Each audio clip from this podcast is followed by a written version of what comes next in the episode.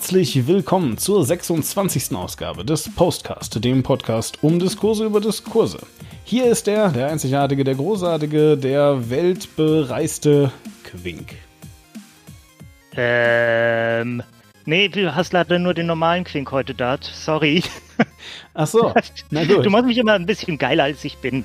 Mein Gott, weltbereist. Ich glaube, das weiteste, was ich war, war Südafrika oder ist. Das ist schon recht äh, weit, finde ich. Oder ist Also- Kalifornien weiter weg? Müsste Ja. man mal ausmessen. Ja, so. Wer bin ich, Quink? Du musst das sagen. Ja, ich bin Quink, hi. Äh, und neb, äh, neben mir quasi, Podcast technisch. Also, Sitzt du selber, ich, in merke das schon, ja. In Bern. ist Demon. Ja, das bin ich. Ich bin Demon. Hallo. Der unheimlich äh, tolle, auch weit gereiste, weil ich weiß, du hast auch schon Kalifornien. Hast du gerade gesagt, der unhandlich gereiste? Ja, stimmt. Ich bin sehr So unheimlich unheimlich. gereist. So, ähm, liebe Leute, ähm, wir haben eine kleine Ankündigung zu machen. Der Podcast löst sich auf. Nein, das äh, war ein Witz. Der löst sich gar nicht auf, sondern ähm, wir haben trotzdem eine Ankündigung zu machen. Also es ist so, wir müssen uns heute im Vorfeld entschuldigen. Wir machen heute einen Podcast mit, äh, also einen, einen, einen, einen Podcast-Postcast und wir haben ähm, erneut eine äh, Gästin zu begrüßen. Bedauerlicherweise ähm, wird das heute äh, ein bisschen komplexer oder komplizierter und ihr werdet äh, quasi bei jedem zweiten Satz, den wir sagen, feststellen, wie wenig Ahnung Quink und ich eigentlich haben. Und zwar deswegen, weil wir nicht einmal die Namen aussprechen können, um die es heute so plus minus geht. Ähm, das hängt nämlich damit zusammen, äh, Quink, wir reden heute über äh, Südkorea und wir reden nicht einfach nur so über Südkorea, sondern wir reden über Südkorea natürlich vor allem in Bezug auf die aktuellen Umstände um Corona, ja. Ach so. Warum sagst du Ja, ich- so? Ich dachte, wir reden über, äh, über Parasites. Ja, ist ja auch ein schöner Film gewesen, äh, glaube ich. Äh, ich habe den Ich nicht. leider- Hast du ihn gesehen? Ich auch nicht. Leider noch Keiner nicht. hat den Film gesehen. Aber vielleicht hat Ich ja, hat ja unsere Gästin diesen Film gesehen. Denn bei uns äh, ist heute live aus Korea zugeschaltet sozusagen ähm, die äh, einzige südkoreanische Expertin, die wie keine andere die südkoreanische Seele verstanden hat und kennt. Bei uns ist äh, Karina, Karina Kim Schumacher. Hallo Karina. Ja, hi. Haben wir dich eingeschüchtert? Das klingt jetzt so. Oh Gott. Ja, ich, ja wie, wie keiner die koreanische Seele versteht. Mhm. Genau, also ich glaube, genau das ist das Problem, dass keiner die südkoreanische Seele versteht. Ja. ja, das war natürlich ein Zitat, also das war jetzt, das sollte jetzt nicht irgendwie äh, ein versteckter Diss sein, vielleicht schon, aber nicht gegen dich. Ähm, ich hatte das einfach gerade in einem äh, Bericht von Der Bund gelesen. Vorsicht, man kann das mit der Bunden verwechseln, das hat nichts miteinander zu tun, sondern es geht tatsächlich um Der Bund, was eine Berner Zeitung ist. Und äh, jedenfalls, äh, da äh, hatten sie halt einen Psychologieprofessor, der eben wie kein anderer die südkoreanische Seele versteht. So, wir haben diesen Professor nicht, sondern wir haben Karina. Äh, der ein oder die andere kennt Karina vielleicht unter Umständen schon aus der Dimension. Da war sie jetzt dreimal, glaube ich. Und da Ja. haben wir uns halt eben auch schon über Südkorea ähm, unterhalten, ganz viel. Ähm, das hängt damit zusammen, dass Karina einfach da lebt. Also jetzt gerade akut in diesem Augenblick. Das heißt also auch, sie ist sehr freundlich. Wir haben jetzt gerade hier 12 Uhr Ortszeit. Äh, 19 Uhr dort und äh, sie steht uns jetzt halt eben quasi für, für zwei Stunden zur Verfügung, mit, bis mitten in die Nacht, könnte man fast schon sagen. Und äh, das ist natürlich sehr cool. Freuen wir uns.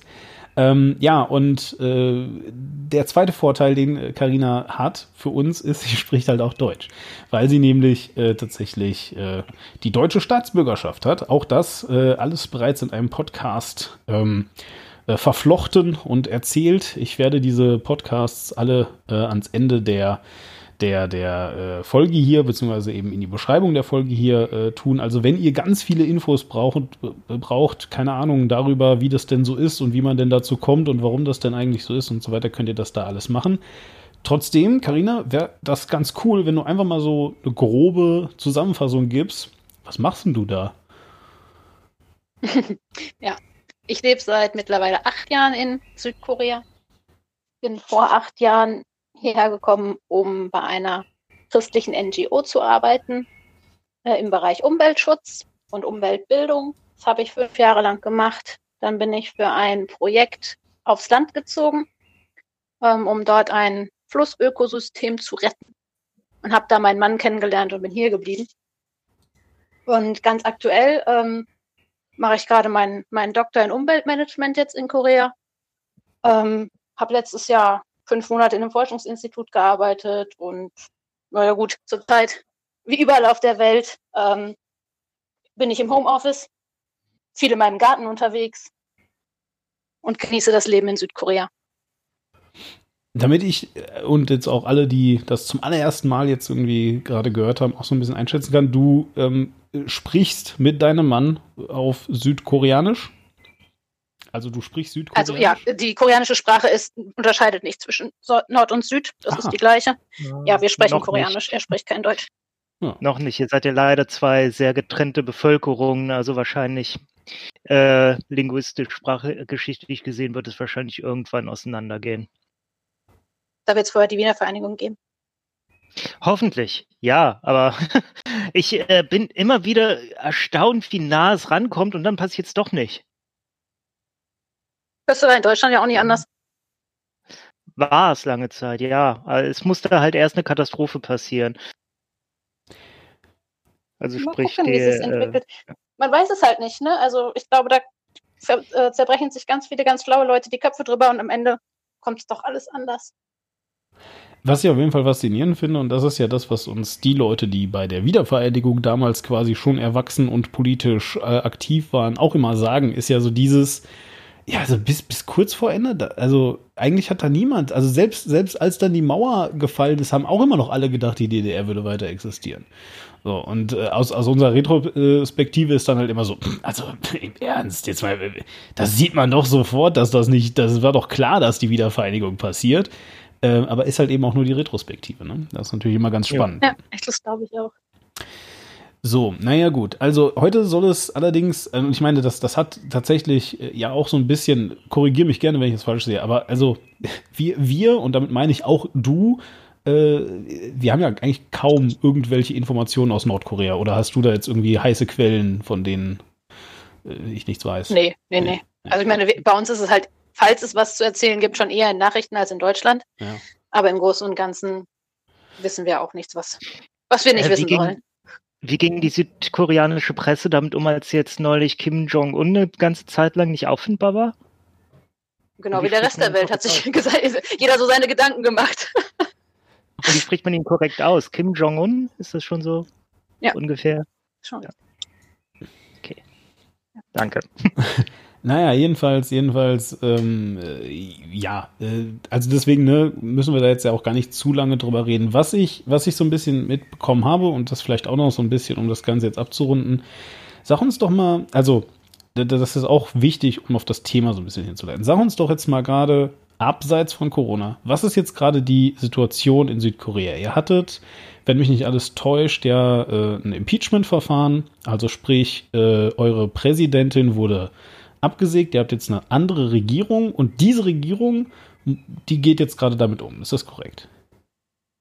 Ja, ja, das ist richtig. Genau. Ja. Also ähm, das ist seit ich weiß nicht wie vielen Legislaturperioden äh, das erste Mal, dass die Oppositionspartei quasi jetzt die Regierung stellt. Ähm, hat ja am Anfang ganz viel gut von sich reden machen in Richtung Öffnung nach Nordkorea und ähm, Familientreffen und halt auch das Treffen ähm, der Präsidenten und das Treffen von Kim Jong-un und ähm, Präsident Trump und so. Also da, hat, da ist ja ganz viel passiert. Er hat auch innenpolitisch ziemlich viel versprochen. Ähm, also zum Beispiel der Mindestlohn ist angehoben worden und er hat einige ähm, Programme zur Bekämpfung der Jugendarbeitslosigkeit gestartet und solche Sachen. Also es ist schon ziemlich viel passiert einfach, seitdem die neue Regierung jetzt ähm, an der Macht ist. Und ich meine, weltweit wird Korea wahnsinnig hochgelobt für den Umgang mit der Corona-Krise. Das ist natürlich das Thema zurzeit, das kann man kaum leugnen. Und jetzt fängt man halt so langsam an ähm, zu überlegen, wie Post-Corona-Gesellschaft und Wirtschaft organisiert werden können. Es klang gerade ziemlich nach einem Aber, oder habe ich das jetzt nur gehört? Also es klang so ein bisschen nach, ja, er hat das ja versprochen und dann ist da auch ein bisschen was passiert und so weiter. Komma aber. Oder, oder war das aber einfach nur, aber dann kam Corona und jetzt ist halt alles anders? Ähm, jein. Also, äh, das ist, ich, ich lebe in Korea im krass konservativen Teil. Hier hat niemand die neue Regierung gewählt. okay, okay. Ähm, das heißt, alles, was ich immer höre, ist, dass die Leute meckern. Ja, er hat aber. Also, was natürlich ähm, schon auch so ist, dass ähm, die Bekämpfung der Arbeitslosigkeit ganz viel über die Schaffung neuer Beamtenstellen passiert ist. Und ähm, also in dem in der kleinen Stadt, in der wir leben, auf dem Land hier, ist es halt wirklich so, dass wir haben irgendwie drei große Fabriken, in denen die Leute arbeiten, oder sie sind halt Beamte oder Kleinstunternehmer, also so Familienunternehmen, ein Ehepaar, das eine Bäckerei hat oder einen, einen, ähm, einen Metzger oder was auch immer, so, so ganz kleine Familienbetriebe. Ähm, aber das ist natürlich, man überlegt sich dann langfristig schon, wenn alle Leute, die schlau genug sind, die Beamtenprüfung zu schaffen, Beamten werden und dann für ihr Leben ausgesorgt haben, wer zahlt denn die Steuern, um diese Beamten zu bezahlen? Ja, und das ist halt das, was, was hier immer wieder betont wird. Ähm, in Seoul zum Beispiel ist man sehr viel ähm, regierungsfreundlicher. Da wird man sagen, ja, aber wir haben jetzt die Arbeitslosigkeit in den Griff bekommen und das Problem der hohen Mieten und was es nicht alles für Herausforderungen in der koreanischen Gesellschaft gab und auch immer noch gibt. Mhm. Wir sind da vielleicht ein bisschen vorbelastet. Beamte, was heißt das bei euch? Also, also sind Beamte wie in Deutschland auch auf Lebenszeit und müssen irgendwie äh, bestimmte Steuern nicht zahlen und solche Dinge? Oder was, was heißt Beamte? Ja, genau? ja, genau. Ja, okay. Hm. Ja. Und es ist halt, wenn man den Beamtenapparat aufbläst, dann schafft man zwangsläufig irgendwann Stellen, wo man sich durchaus fragt, wo, ob es jetzt dieses x-te Center noch gebraucht hätte mhm. und man da halt drei Leute auf verschiedenen Posten verteilt hat, die dann ein Auskommen haben. Ähm, ist halt einfach der, der Wirtschaftslage geschuldet, dass die ähm, Mietpreise in Korea, also besonders in Seoul, halt wirklich abartig hoch sind. Und ähm, das heißt, man kann eine Wohnung nur über Kredit kaufen und den kann man eigentlich nur kriegen, wenn man ein festes Einkommen hat. Um, ja gut, das ist jetzt halt da ein ist, globales Problem, leider Gottes. Ja, ja, klar. Aber wir haben halt relativ mhm. schwachen Mittelstand im Vergleich zu Europa. Mhm. Weil es halt hier diese Tebol, diese ähm, ja, fast staatlichen Megakonglomerate, Lotte und Hyundai und wie mhm. sie nie alle heißen, ähm, und wer da einen Job hat, der muss zwar rund um die Uhr arbeiten und hat kein Privatleben mehr, aber der hat dann ein Auskommen und kann sich eine Wohnung leisten. Und wer halt da keinen Job hat, der muss sich anderweitig umtun. Und dann ist, also gerade in den ländlichen Gebieten, wo halt nicht diese, diese Tailball unbedingt vertreten sind, ähm, also ich glaube, jeder von den ähm, Damen und Herren, die man hier auf der Straße trifft, würde sagen, sie wollen, dass ihre Kinder unbedingt Beamten werden. Also besonders die Söhne, damit sie heiraten und eine Wohnung haben und so weiter. Das, ist, was mich fasziniert, weil ich meine, äh, ganz große Kritik äh, ja an, an, dem deutschen Verfahren, dass man hier Leute in, in so Arbeitsbeschaffungsmaßnahmen steckt und dann, ähm, und dann fallen sie aus der Statistik raus. Äh, ähm, ich meine, das ihnen Beamtenstellen zu geben, hatte den großen Vorteil, sie gehen wenigstens tatsächlich einer Arbeit nach, sie tun etwas Sinnstiftendes und kommen sich wahrscheinlich sehr viel wertiger vor. Nur dann kriegst du sie da ja nicht mehr weg dann finden sie ja nie also irgendwann. die Frage, ob das wirklich sinnstiftend ist. Also, ähm, ja. ähm, es ist bestimmt eine, ja, es gibt eine gewisse Menge an Menschen, die man in staatlichen Positionen braucht und die da sinnstiftend arbeiten. Aber wenn diese Menge an Menschen überschritten wird, dann hat man zwangsläufig Leute, die nicht unbedingt sinnstiftend arbeiten, sondern einfach quasi beschäftigt werden. Ja, und irgendwann hast du ähm, die Verwalter ja, ich möchte Verwalter. da jetzt auch nicht unbedingt zu viel drüber lästern. Ich kenne auch niemanden persönlich, der auf so einer Beamtenstelle sitzt. Ich habe nur häufig mit denen zu tun, ähm, weil man einfach, also gerade in so einer kleineren Stadt, ähm, dann dem Verantwortlichen für Tourismus über den Weg läuft, wenn man ein Gästehaus hat oder dem äh, Verantwortlichen für Stadtplanung über den Weg läuft, wenn man irgendwo ein Café eröffnen möchte oder so. Oder, ja. Weißt du denn schon, was das, also äh, du hast es ja gerade schon so ein paar äh, Verwaltungsbeamtenstellen halt eben genannt. Äh, hast du denn, also irgendwelche Einsichten, was da jetzt für neue Stellen geschaffen wurden? Also, also doppeln die sich dann einfach oder, oder ist das dann einfach so, dass jeder, der vorher eine, äh, sag ich mal, vernünftige Beamtenstelle hatte, dann jetzt einfach äh, Teamleiter ist von äh, fünf Leuten, die das gleiche machen, aber halt eben äh, kleinteiliger? Oder was ist da jetzt dann der Plan? Oder, oder wurde dann. Also es werden ganz oft ja. einfach neue ähm, Arbeitsgruppen geschaffen. Hm. Also wir haben jetzt zum Beispiel irgendwie einen, ein Zentrum, das wurde neu gegründet und gebaut und gemacht und getan. Ähm, da geht es dann irgendwie um Stadtentwicklung und ähm, Qualifizierung von, von jungen Selbstständigen. Ähm, und da wird dann halt ein Center gebaut irgendwo. Und dann gibt es natürlich den, der dafür verantwortlich ist. Und dann hat er auch irgendwie noch jemanden in der Verwaltung für dieses Center und so weiter und so weiter. Da sind dann fünf Stellen in so einem Center geschaffen. Ähm, Und man weiß aber nicht so ganz genau, was das tut und was anders ist als an dem anderen Zentrum für die Ausbildung von jungen Arbeitnehmern. Und ähm, das doppelt sich dann schon, hat aber immer einen anderen Namen. Also wir haben zum Beispiel auch ein Zentrum für die Wiederbeschäftigung von Frauen.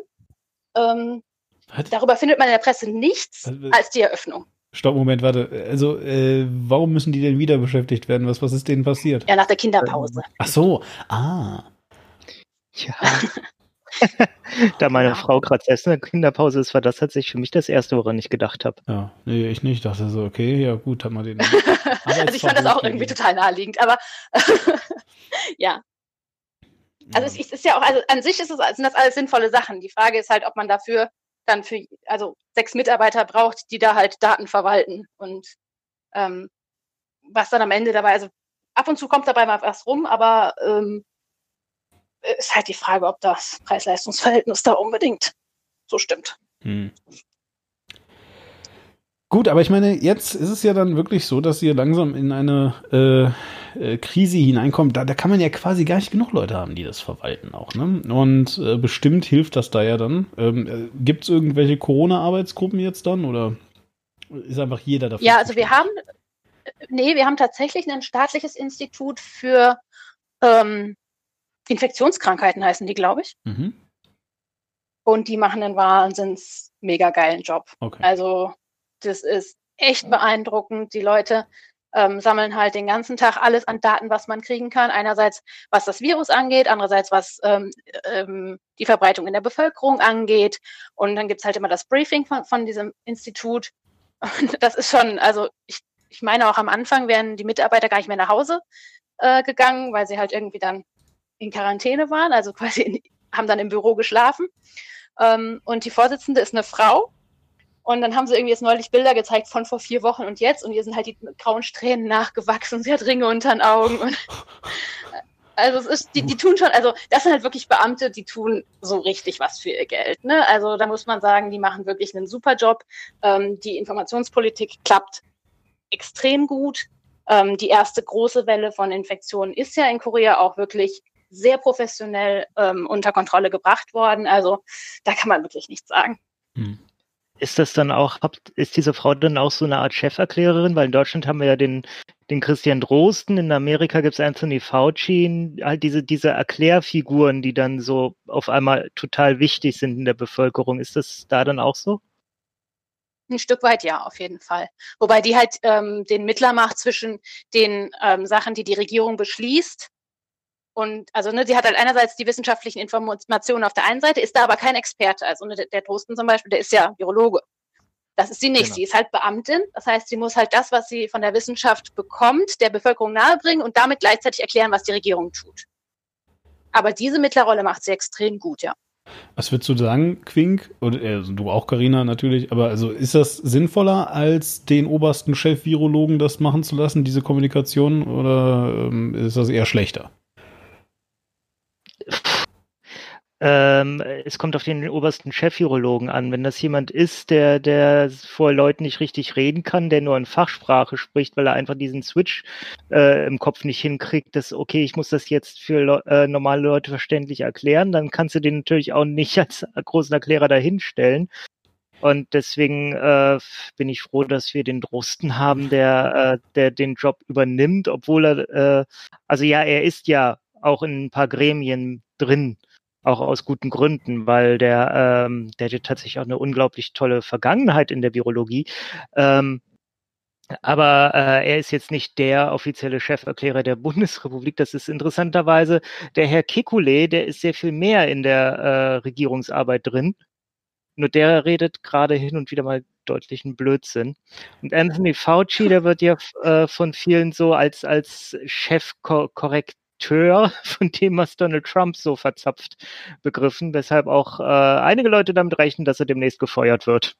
Ja, aber worauf ich eigentlich hinaus wollte an der Stelle. Ähm, also wir haben doch letztes Mal über, über Technokratie geredet und so. Mhm. Ähm, brauchen wir nicht äh, den, den, den Herrn Drosten jetzt gerade dringend an einem Reagenzglas, wo er uns die Impfung herbeiführt? Hat der überhaupt Zeit, vor der Kamera zu reden? Warum macht der das ja, nicht? offensichtlich ja schon. Ja, nee, ja. er redet ja auch weniger vor der Kamera und mehr vom Mikrofon, aber ja. ähm, also er muss auch gar nicht so weit, ich weiß nicht, von wo er aufnimmt, eventuell macht er das ja aus der Charité. Ähm, nee, der, der forscht ja unentwegt weiter und äh, der Impfstoff ist ja tatsächlich nicht sein Ding, sondern sein Ding ist rauszufinden, wie funktioniert der Virus. Und andere Leute nehmen dann diese Informationen, machen damit den Impfstoff. Insofern finde ich das schon alles super, wie es ist. Und ich, ich meine, es ist halt auch gerade in der Wissenschaft so, dass tatsächlich Zeit zwischendurch ist. Also man setzt dann eine Kultur an und muss warten und in der Zeit kann man durchaus Interviews geben. Klar, gut, nur, also ich, ich habe jetzt keine Ahnung. Ich kenne es ja nur von, von meinem Job und wir haben dann da diese Manager-Dinger und so und ähm, äh, wir bringen Managern eigentlich dann so Sachen bei wie, mh, hm, ja, es gibt eine Downtime innerhalb von Projekten, ja, wo Leute dann plötzlich Zeit haben, weil sie zum Beispiel auf Sachen warten oder so. Aber sie dann mit komplett äh, fachfremden Dingen zu bombardieren, hilft denen halt auch nicht. Also das macht halt auch nicht, dass sie effizienter arbeiten, sondern im Zweifelsfall dann nur, dass sie sich auf das eine nicht mehr konzentrieren können und das andere dann irgendwie schlechter machen oder was auch immer. Ähm, und deswegen war tatsächlich so mein Gedanke, also wenn, also ich sage jetzt einfach mal, was, was ich gedacht hätte. Ich hätte gedacht, der Mensch verwaltet halt auch hauptsächlich, ja. Ich hätte jetzt gedacht, der ist da halt eben Leiter der Charité, hat jede Menge Papierkram den ganzen Tag zu machen und so weiter. Sitzt bestimmt auch in Briefings und beschließt bestimmt auch, äh, in welche Richtung die Forschung geht und er hat bestimmt auch ganz viel Ahnung. Ich hätte jetzt aber eher gedacht, er hat halt dann auch Forscherteams, die das dann für ihn umsetzen. Weil, also, da stirbst du doch irgendwann bei. Das kann doch kein Mensch, weißt du, so vormittags am Reagenzglas, dann machst du noch einen Podcast, da musst du noch in irgendwelchen Gremiensitzungen sein und.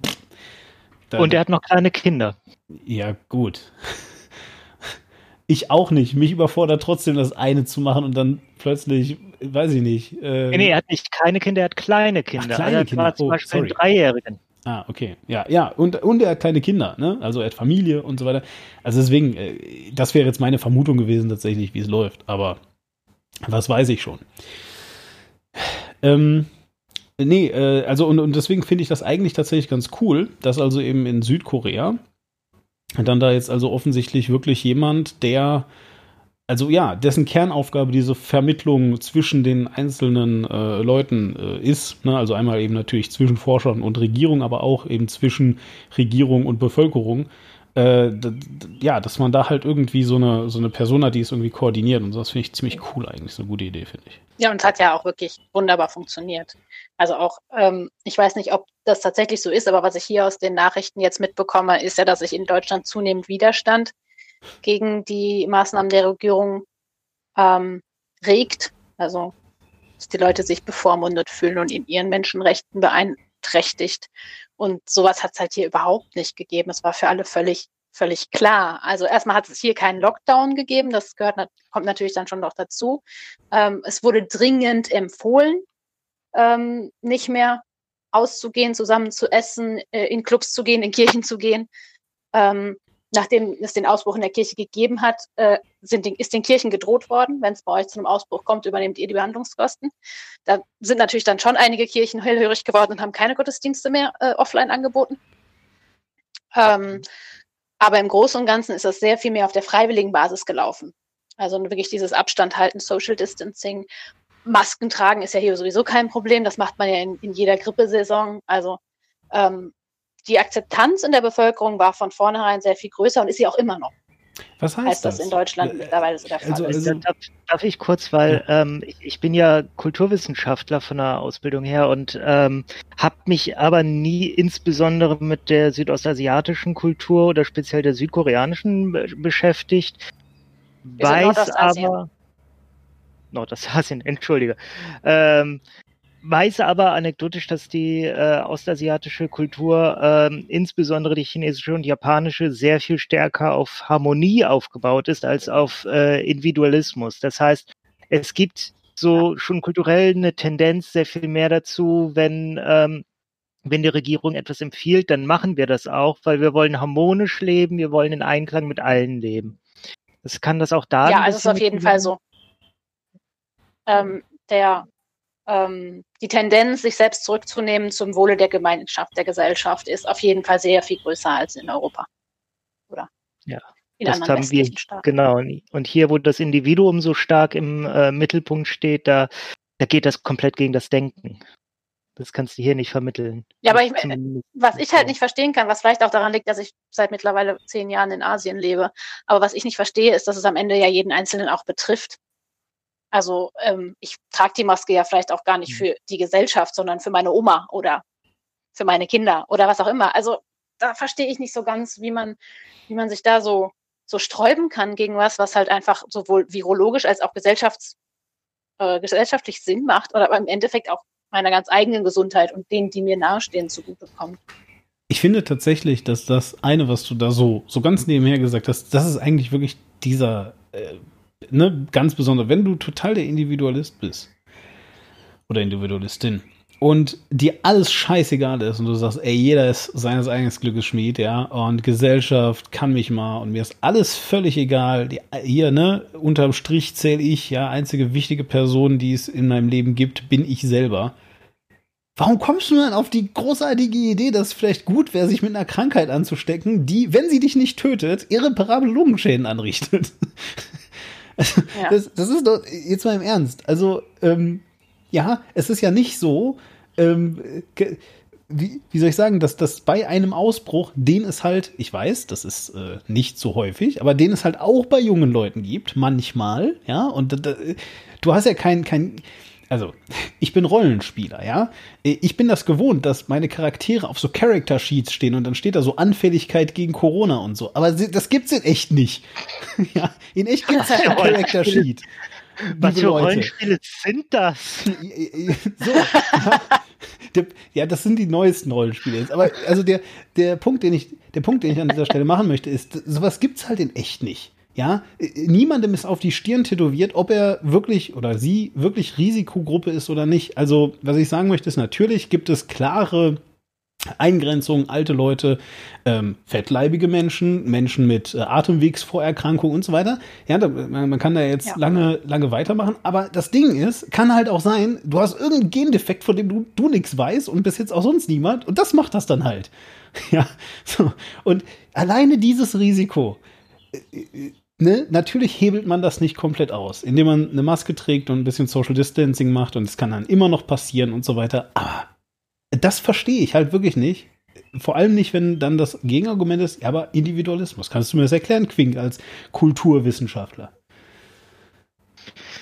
Ähm, ich glaube, da brauchst du fast noch eher einen Psychologen, weil da geht es ja in die Individu äh, Individualität rein, wie das Individuum Dinge aufgreift und verarbeitet. Und es ist ja sehr stark so, also wenn jetzt den Alexander Waschkau hier hätten, der könnte das super erklären. Der äh, beschäftigt sich auch teilweise mit genau solchen, solchen Dingen, solchen Disassoziationen, die das hier sind. Also du hast da etwas und du ähm, kannst dich aber komplett davon äh, quasi lossagen, sagen, das hat nichts mit mir zu tun, weil ich habe jetzt in meinem Umkreis niemanden, der äh, krank ist. Okay, Tante Eva, aber die wohnt irgendwie 30 Kilometer weit weg, das muss mich nicht kümmern, deswegen äh, kann mir ja nichts passieren. Also warum sollte ich jetzt hier im Lidl die Scheißmaske tragen? Das brauche ich nicht. Ja, wobei es in Deutschland ja tatsächlich so ist, dass man ja nicht weiß, wer infiziert ist, weil überhaupt nicht flächendeckend getestet wurde das ist bei uns halt auch anders. Wir haben Bewegungsprofile von allen Infizierten. Und das ist natürlich äh, Datenschutz und Persönlichkeitsrechte. Das ist mit Sicherheit äh, was, wo man auch Kritik dran üben kann. Aber wir hatten bei uns in der Stadt, ich glaube, acht Infizierte und wir haben von allen, wirklich von der Infektion bis zur Quarantäne, die gesamten Bewegungsprofile per SMS zugeschickt bekommen. Was? Wie? Also, stopp, was? Ja. Ja. Wow. Äh, wow. Okay. äh, also, also jetzt, jetzt, jetzt will ich dem Kulturwissenschaftler in unserem Kreis gerade mal zustimmen. Das ist selbst für mich krass. okay, krass. Ähm, das ist halt auch so ein bisschen darüber, das Problem. Was ist das Problem? Das ist krass. Ähm, wir haben jetzt, wir haben jetzt einen neuen Ausbruch der sich gestern angefangen hat zu manifestieren und es gab halt so wenig äh, Neuinfizierte über die letzten Tage, dass es relativ einfach ist, ja, ähm, darf ich da herauszufinden, wer, wer das ist. Okay, darf, darf, ich dazu kurz, weil ich habe gerade die Zahl vor mir. Also es ist der stärkste Anstieg an Neuinfektionen in äh, den letzten vier Wochen, der jetzt gemeldet wurde. Und zwar, haltet euch fest, es sind 34 ja. neue Infektionen in Korea. aber, aber lasst, ja, uns, lasst uns genau. mal versuchen, lasst uns mal versuchen, nicht allzu sehr alles zu vermischen und zu springen und so. Weil, also ich verstehe das total, dass das super appealing ist und dass wir gerade noch nicht so richtig so eine Struktur haben, aber lass uns doch mal wirklich versuchen, das jetzt mal, wenn wir jetzt wirklich dann ganz zu Corona gehen wollen, das wirklich mal so ein bisschen ähm, nach und nach ähm, zu machen. So, also. Vielleicht erstmal, was wissen, was weiß ich über Corona? Quasi nix, aber ähm, äh, trotzdem ist, glaube ich, relativ äh, bekannt, ja, dass also Wuhan als, äh, in, das ist nicht in Südkorea, sondern in China, ähm, dass das also sozusagen ein, ähm, ich würde sagen, Dorf mit seinen 11 Millionen Leuten, Quink würde es eine Großstadt nennen, wer weiß. Also auf jeden Fall. Ähm, so, also in dieser, in dieser Stadt Wuhan, äh, dass es da wohl die ersten, den, den ersten großen Ausbruch gab. Und was wir auch alle noch äh, im, im, im, Ohr klingen haben, ist, dass ähm, China dann wahlweise total übertrieben reagiert hat, nämlich indem sie die Stadt quasi dann abgeriegelt haben und äh, wirklich eine, eine ganz knallharte Quarantäne für diese Leute ähm, äh, ja, äh, verordnet haben. Das war das Wort, was ich gesucht habe. Also sie durften gar nicht mehr raus, die durften auch nicht mehr einkaufen, nix. Ja, da musste irgendwie ganz viele so äh, oder äh, eben auf der anderen Seite viel zu spät reagiert hat. Ja, manchmal auch beides. Also manchmal viel zu hart, aber dann äh, viel zu spät auch. Ne? Also jedenfalls, also China hat das alles falsch gemacht. So, ähm, äh, kurze Zeit später ähm, äh, also und damit meine ich ein paar Monate ja, später, ähm, haben ja, wir plötzlich, Wochen. haben wir bitte? Wochen, Wochen waren es. Also Monate wäre zu viel gesagt. Also ich glaube, die Abriegelung der Lombardei war, war Monate später tatsächlich. Ähm, ich schaue es mal nach, red ja, weiter. Dann guck das mal nach. So, also auf jeden Fall so, ne, wie gesagt, Monate später äh, wird die Lombardei abgeriegelt ähm, und ist damit der erste Ort in Europa, wo also wirklich flächendeckende äh, große Quarantäne gemacht wird. Ähm, ich habe jetzt da nicht genau, also ich weiß jetzt da nicht ganz genau, wie sehr die Leute gar nicht raus durften, aber ich glaube, die durften auch schon echt ziemlich überhaupt nicht raus. Ja. Und ähm, es war auf jeden Fall schon, sage ich mal, für europäische Verhältnisse ziemlich, ziemlich extrem. Irgendwo dazwischen muss Südkorea liegen und zwar alleine deswegen, weil ähm, Südkorea, sag ich mal, verhältnismäßig viel näher an China dran ist als Europa. Und zwar als alles in Europa. so, und ähm, äh, dann habe ich halt verschiedene Sachen jetzt auch gelesen, irgendwie, dass ähm, Südkorea ja als der, äh, der zweitgrößte ähm, Seuchenherd galt und so weiter. Ähm, total interessant, weil davon habe ich persönlich jetzt vielleicht jetzt im Nachhinein irgendwas mitbekommen, aber zu der Zeit selber habe ich davon gar nichts mitbekommen. Also aus meiner Perspektive war es irgendwie so China, dann Italien und jetzt redet eigentlich nur noch jeder über die USA. So, und jetzt kommst du hoffentlich, Karina, und kannst das ein bisschen entzerren. Also, wie war das, als das wirklich im, ich glaube, Dezember oder was, ne, losgegangen ist? Also bei uns losgegangen ist es im März erst. Ach, Vielleicht Ende Februar. Aha. Ja, also es war, war nicht sofort, ne? Ähm, also es gab halt, ähnlich wie in Deutschland, hatten wir am Anfang auch irgendwie diese, diese 14 Fälle. Und man dachte so, okay, das sind halt, ne, hier ein Chineser hat das eingeschleppt und so, ja. kriegen wir in den Griff. Also es ist zwar eine, eine böse Krankheit, aber okay, wir haben das alles voll im Griff. Und das war hier so ähnlich. Also es tauchte mal einen Fall auf. Ich glaube halt die ersten Mal irgendwann im, im Februar. Und dann war das aber halt ähm, so, dass es in Korea einen Superspreader gegeben hat, Patient 31. Und die, diese Patientin ähm, ist halt positiv getestet gewesen, aus dem Krankenhaus weggelaufen und in den Gottesdienst gegangen. Ja, die Geschichte habe ich auch gelesen. Das, das war echt hart. Ja, ja ist und ähm, das ist halt auch.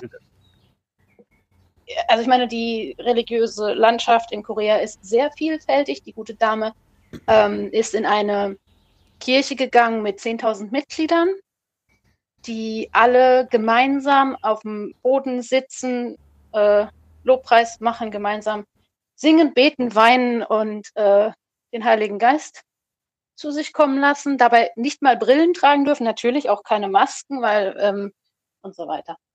Ähm, diese Kirche gehört einer Sekte an, also die ist auch tatsächlich offiziell als, als Sekte äh, geführt. und macht sehr viel Heimlichtuerei aus, wer ihre Mitglieder sind, wo ihre Standorte sind, was ihre Methoden sind. Was halt auch noch ein Problem war, ist, dass sie ganz stark missionieren. Und jedes Kirchen-, also Gemeindemitglied muss missionieren. Wer nicht missionieren kann, muss das äh, quasi einen, ja, als, als Kollekte dann ähm, einen Ablass zahlen, sage ich jetzt mal ganz provokativ. Und ähm, am Anfang hat sich die Kirche halt auch geweigert, Mitgliedslisten rauszugeben, so dass sich das Virus halt extrem schnell ähm, ziemlich weit verbreiten konnte. Wir hatten in Tego, in der Stadt, in der diese Kirche war, 6000 Fälle von insgesamt 10.000 in Korea und 1000 Fälle in der Region rund um Taegu. Also wir haben 63 Prozent der koreanischen bestätigten Fälle sind in und um Taegu. Jetzt muss ich auch mal eine provokative Sache fragen, quasi. ähm, du hattest doch, als du quasi nach äh, Südkorea gekommen bist, auch, und bitte, also, ne, das ist wirklich nicht als Angriff oder so gemeint, aber du, du, du hast auch quasi missionarisch gearbeitet, oder nicht? Ja, ich bin tatsächlich als Missionarin nach Korea gekommen. Also das war der offizielle Titel. Ich habe auch ein Missionsvisum gehabt. Mhm. Ähm, es war aber, also ich bin für eine deutsche Missionsgesellschaft, die heißt auch immer noch so, ähm, ausgesendet worden von, von denen und einer Partnergemeinde oder einer Partnerkirche in Korea, die ein Ökozentrum, also quasi eine Umwelt-NGO hat. Und habe für und mit und bei denen gearbeitet. Ähm, das ist aber eine presbyterianische Kirche, die auch in Deutschland durchaus anerkannt ist. Ähm, auch eine Partnerschaft mit der evangelischen Kirche Deutschland hat und so weiter. Also das war das ja, was ich ein, anfangs gesagt hatte. Die religiöse Landschaft in Korea ist extrem vielfältig. Hm. Also es gibt hier die, die großen anerkannten Kirchen, also die Presbyterianer und die Lutheraner und die Methodisten. Und dann gibt es, aber dadurch, dass es halt nicht wie bei uns eine Landeskirche gibt, sind die halt sehr viel weniger reglementiert. Also es gibt halt auch kein Steuersystem, in das die irgendwie eingebunden werden, ähm, weswegen halt Kirchen sehr intensiv auch missionieren müssen, um Gelder aufzutreiben und Kollekten. Also das war auch der ah. Grund, warum ah. die meisten Kirchen in Korea sich ganz lange geweigert haben, keine Gottesdienste abzuhalten, weil denen die Kollekteneinnahmen dann fehlen. In einem mhm. Online-Gottesdienst kriegst du ja keine Kollekten rein. Krass. das sind deren einzige Einnahmen. Krass. Und das sind halt natürlich schon so ein paar Sachen, die dazu beigetragen haben, ähm, ja, dass, dass gerade in, in der Anfangszeit ganz viele Sachen nicht so gut gelaufen sind. Also was jetzt auch das Virus, Virus angeht, aber es, wir haben auch sonst in dieser Kirchenlandschaft durchaus vielfältige Probleme. Ich wollte nämlich gerade fragen, woher das wohl kommt, dass also in, in äh, Südkorea diese, diese, diese enorme Vielfalt einfach auch herrscht. Ich meine, also es ist ja nur wirklich nicht so, meine Sicht, äh, dass es jetzt einen Mangel an Dingen, die man in, äh, äh, an die man in Deutschland glauben kann, gibt oder so, ja, das ist ja auch alles fein, aber ähm, tatsächlich weiß ich nicht. Also wenn ich sowas höre wie äh, du musst missionieren, ist das Einzige, was ich glaube ich irgendwie im Kopf habe, sind die Zeugen Jehovas. So, und mhm. ähm, ansonsten äh, ist mir da jetzt nichts bekannt und natürlich, wenn wieder irgendjemand über äh, irgendeine Splitterreligion des, äh, des Islam redet oder so, weil da, dann ist ja immer gleich der gesamte Islam und so weiter. Ne? Aber auf jeden Fall, ähm, aber jetzt mal davon abgesehen, äh, ist das natürlich ganz anders. Aber äh, das ist das total, also würdest du quasi sagen, dass, dass Südkorea, dass Südkorea Religion vermarktwirtschaftet hat? Und deswegen ist das so, ja. oder? Das ist ja geil. Ja, definitiv. Also ganz, das, ja, das wäre auch mit meine größte Kritik an äh, der Religion, also der christlichen Religion, wobei das wahrscheinlich auch nicht nur auf die christliche mhm. äh, zu beziehen wäre. Ähm, aber ja, hier, das läuft auf jeden Fall sehr kapitalistisch. Ich, ich würde ganz kurz gerne einwerfen, weil ich habe es jetzt endlich gefunden. Also äh, Wuhan äh, hat der Lockdown tatsächlich erst am 29. Januar begonnen. Das hängt natürlich ganz stark damit zusammen, dass die chinesische Führung sich so lange geweigert hat, äh, anzuerkennen, dass das anders nicht in den Griff zu bekommen ist. Äh, dann haben sie es aber getan und die Lombardei, die hat am 22. Februar ah, okay. die Bevölkerung aufgefordert, zu Hause zu bleiben. Okay. Dann war es, dann war es tatsächlich, waren es eine Woche. Okay, gut. Ding, ding, ding, 1 zu 0 für Quick. Yeah. gut. Ja, zum Thema kein Mangel an Dingen, an die man in Deutschland glauben kann, kann ich auch nur sagen, ja, guck dir zum Beispiel Attila Hildmann an, woran der alles glaubt. äh, und das bringt uns vielleicht zum nächsten Thema, weil ich habe gehört, ihr hattet jetzt auch in Südkorea ein paar äh, äh, Leute, die auch ein wenig seltsam religiös mit dem ganzen Thema umgegangen sind. Äh, Gab es da auch irgendwelche komischen, komischen Auswüchse des Ganzen? Ähm, also, wie gesagt, der erste Ausbruch hat halt in einem äh, etwas seltsam religiösen Milieu stattgefunden. Ähm, hatte mit der Krankheit direkt nichts zu tun, sondern einfach damit, dass man die Krankheit quasi nicht als hochansteckenden Virus anerkannt hat, sondern so, ja, hat halt ein bisschen Schnupfen, kann halt ruhig weiter in die Kirche kommen und auch weiter missionieren. Weswegen es halt dann zu diesem super Ausbruch gekommen ist. Aber Das- die Krankheit selber ist nicht irgendwie religiös, die religiösen Auswüchsen. Lass mich, lass mich Ähm. mal eben kurz zum Ei machen, bitte. Das, also nur damit ich weiß, dass wir von dem gleichen reden. Du redest jetzt die ganze Zeit, wenn du diese eine Sekte da meinst, dann redest du von der Shinshin Noji oder so. Richtig? Shintonji. Ah ja, danke. Shintonji. Okay. Mhm. Genau. Also die, ähm, diese Sekte gibt es schon länger und ist auch in religiösen Kreisen, sogar in Deutschland, schon unangenehm aufgefallen. Einfach durch ihre Praktiken Ach, und. Machenschaften. Also dass die Leute extrem unter Druck gesetzt werden, dass sie sich nicht mehr mit ihren Familien treffen sollen, wenn die nicht auch missionierbar sind und solche, äh, also was, also was wir so als das Worst-Case-Szenario von den Zeugen Jehovas kennen, das äh, Mhm. hat sich hier halt durchaus ja auch so in dieser Shintonsi-Sekte ähm, gezeigt. Und weißt du, woran die glauben? An ihren Sektenführer. Wie, was? Wie jetzt? Moment. Im Ernst jetzt? Ja, also ja, ähm, das ist eine christliche Sekte, also die glauben schon äh, an, an Gott und Jesus, aber ähm, dieser Sektenführer ist Jesus persönlich begegnet, glaube ich, und kann deshalb die alleinige und einzige und wahrhaftige Wahrheit predigen. Und er redet irgendwie ständig über den Weltuntergang. Also ich bin kein Experte für diese Sekte, muss ich sagen, aber ich weiß, dass er irgendwie ähm, den Weltuntergang predigt und bis zum Weltuntergang müssen, da war eine bestimmte Anzahl von Leuten missioniert sein, damit die alle gemeinsam ins Himmelreich kommen und der Rest ist dem Untergang geweiht. Als sie diese Nummer erreicht hatten und die Welt nicht untergegangen ist, haben sie die einfach geändert. Ja, wirklich. Das ist ja so geil. Äh, ja, Gib uns jetzt also das sind so die Sachen, die ich weiß, aber ich bin da kein Experte für, wobei ich auch das Gefühl habe, es gibt nicht viele Experten außerhalb. Also Ja. vielmehr wurde hier Wert darauf gelegt, ähm, zu gucken, was für Machenschaften. Also die unterrichten Englisch oder bieten Persönlichkeitsprofile an oder Bibelstunden oder ähm, also gerade auch die, die ausländische Community wird halt oft in, ja, so Meetups, lass uns treffen und ein bisschen Ey, reden. Jetzt mal, jetzt mal ohne Witz. Und im ja? Nachhinein weiß ich, dass ich auch Leute von dieser Sekte mehrfach getroffen habe. Jetzt mal ohne Ähm, Witz. war mir zu dem Zeitpunkt nicht klar, ne? Aber Diese, diese Sekte klingt nach der unheimlichen Verhochzeitung. Ja, aus irgendetwas, was sich ein 14-Jähriger als satanistische Sekte ausgedacht hat. Und dann sind die Zeugen Jehovas und die Mormonen gekommen und haben gesagt, aber du kannst doch auch einfach bei uns mitmachen. Und dann hat der das alles genommen und daraus eine Sekte gemacht. Das ist unglaublich. Jetzt sagt ja, er, er also sei das, Jesus. was ich, Jetzt sagt er, er sei Jesus. also was ich unglaublich begegnet. finde, Wir haben wohl irgendwie eine Verzögerung, weil wir ständig gleichzeitig zu reden anfangen. Sorry, rede du du zuerst. zuerst. Ich schneide das mal raus, ich schneide das mal raus und bestimme jetzt. Warum? Und Das ist bestimme der jetzt. schönste Moment, den wir je hatten. Nein, das ist nicht der schönste Moment. Das hier ist ein Kunstwerk, okay? So, also ich, ich, ich schneide das, ich schneid das jetzt mal hier raus und ich bestimme jetzt hiermit, dass äh, Quink jetzt mal eben was sagt. Er kann es ja dann als Goodie ans Ende schneiden. Ah, nee, be- behauptet, er sei Jesus begegnet und kenne die einzige Wahrheit. Was glaubt er, wer er ist? Ich? Toll. Echt jetzt? Das war alles nur für einen Witz? Okay, gut. Genau. Also, also ganz ehrlich, jetzt lasse ich es doch drin stehen.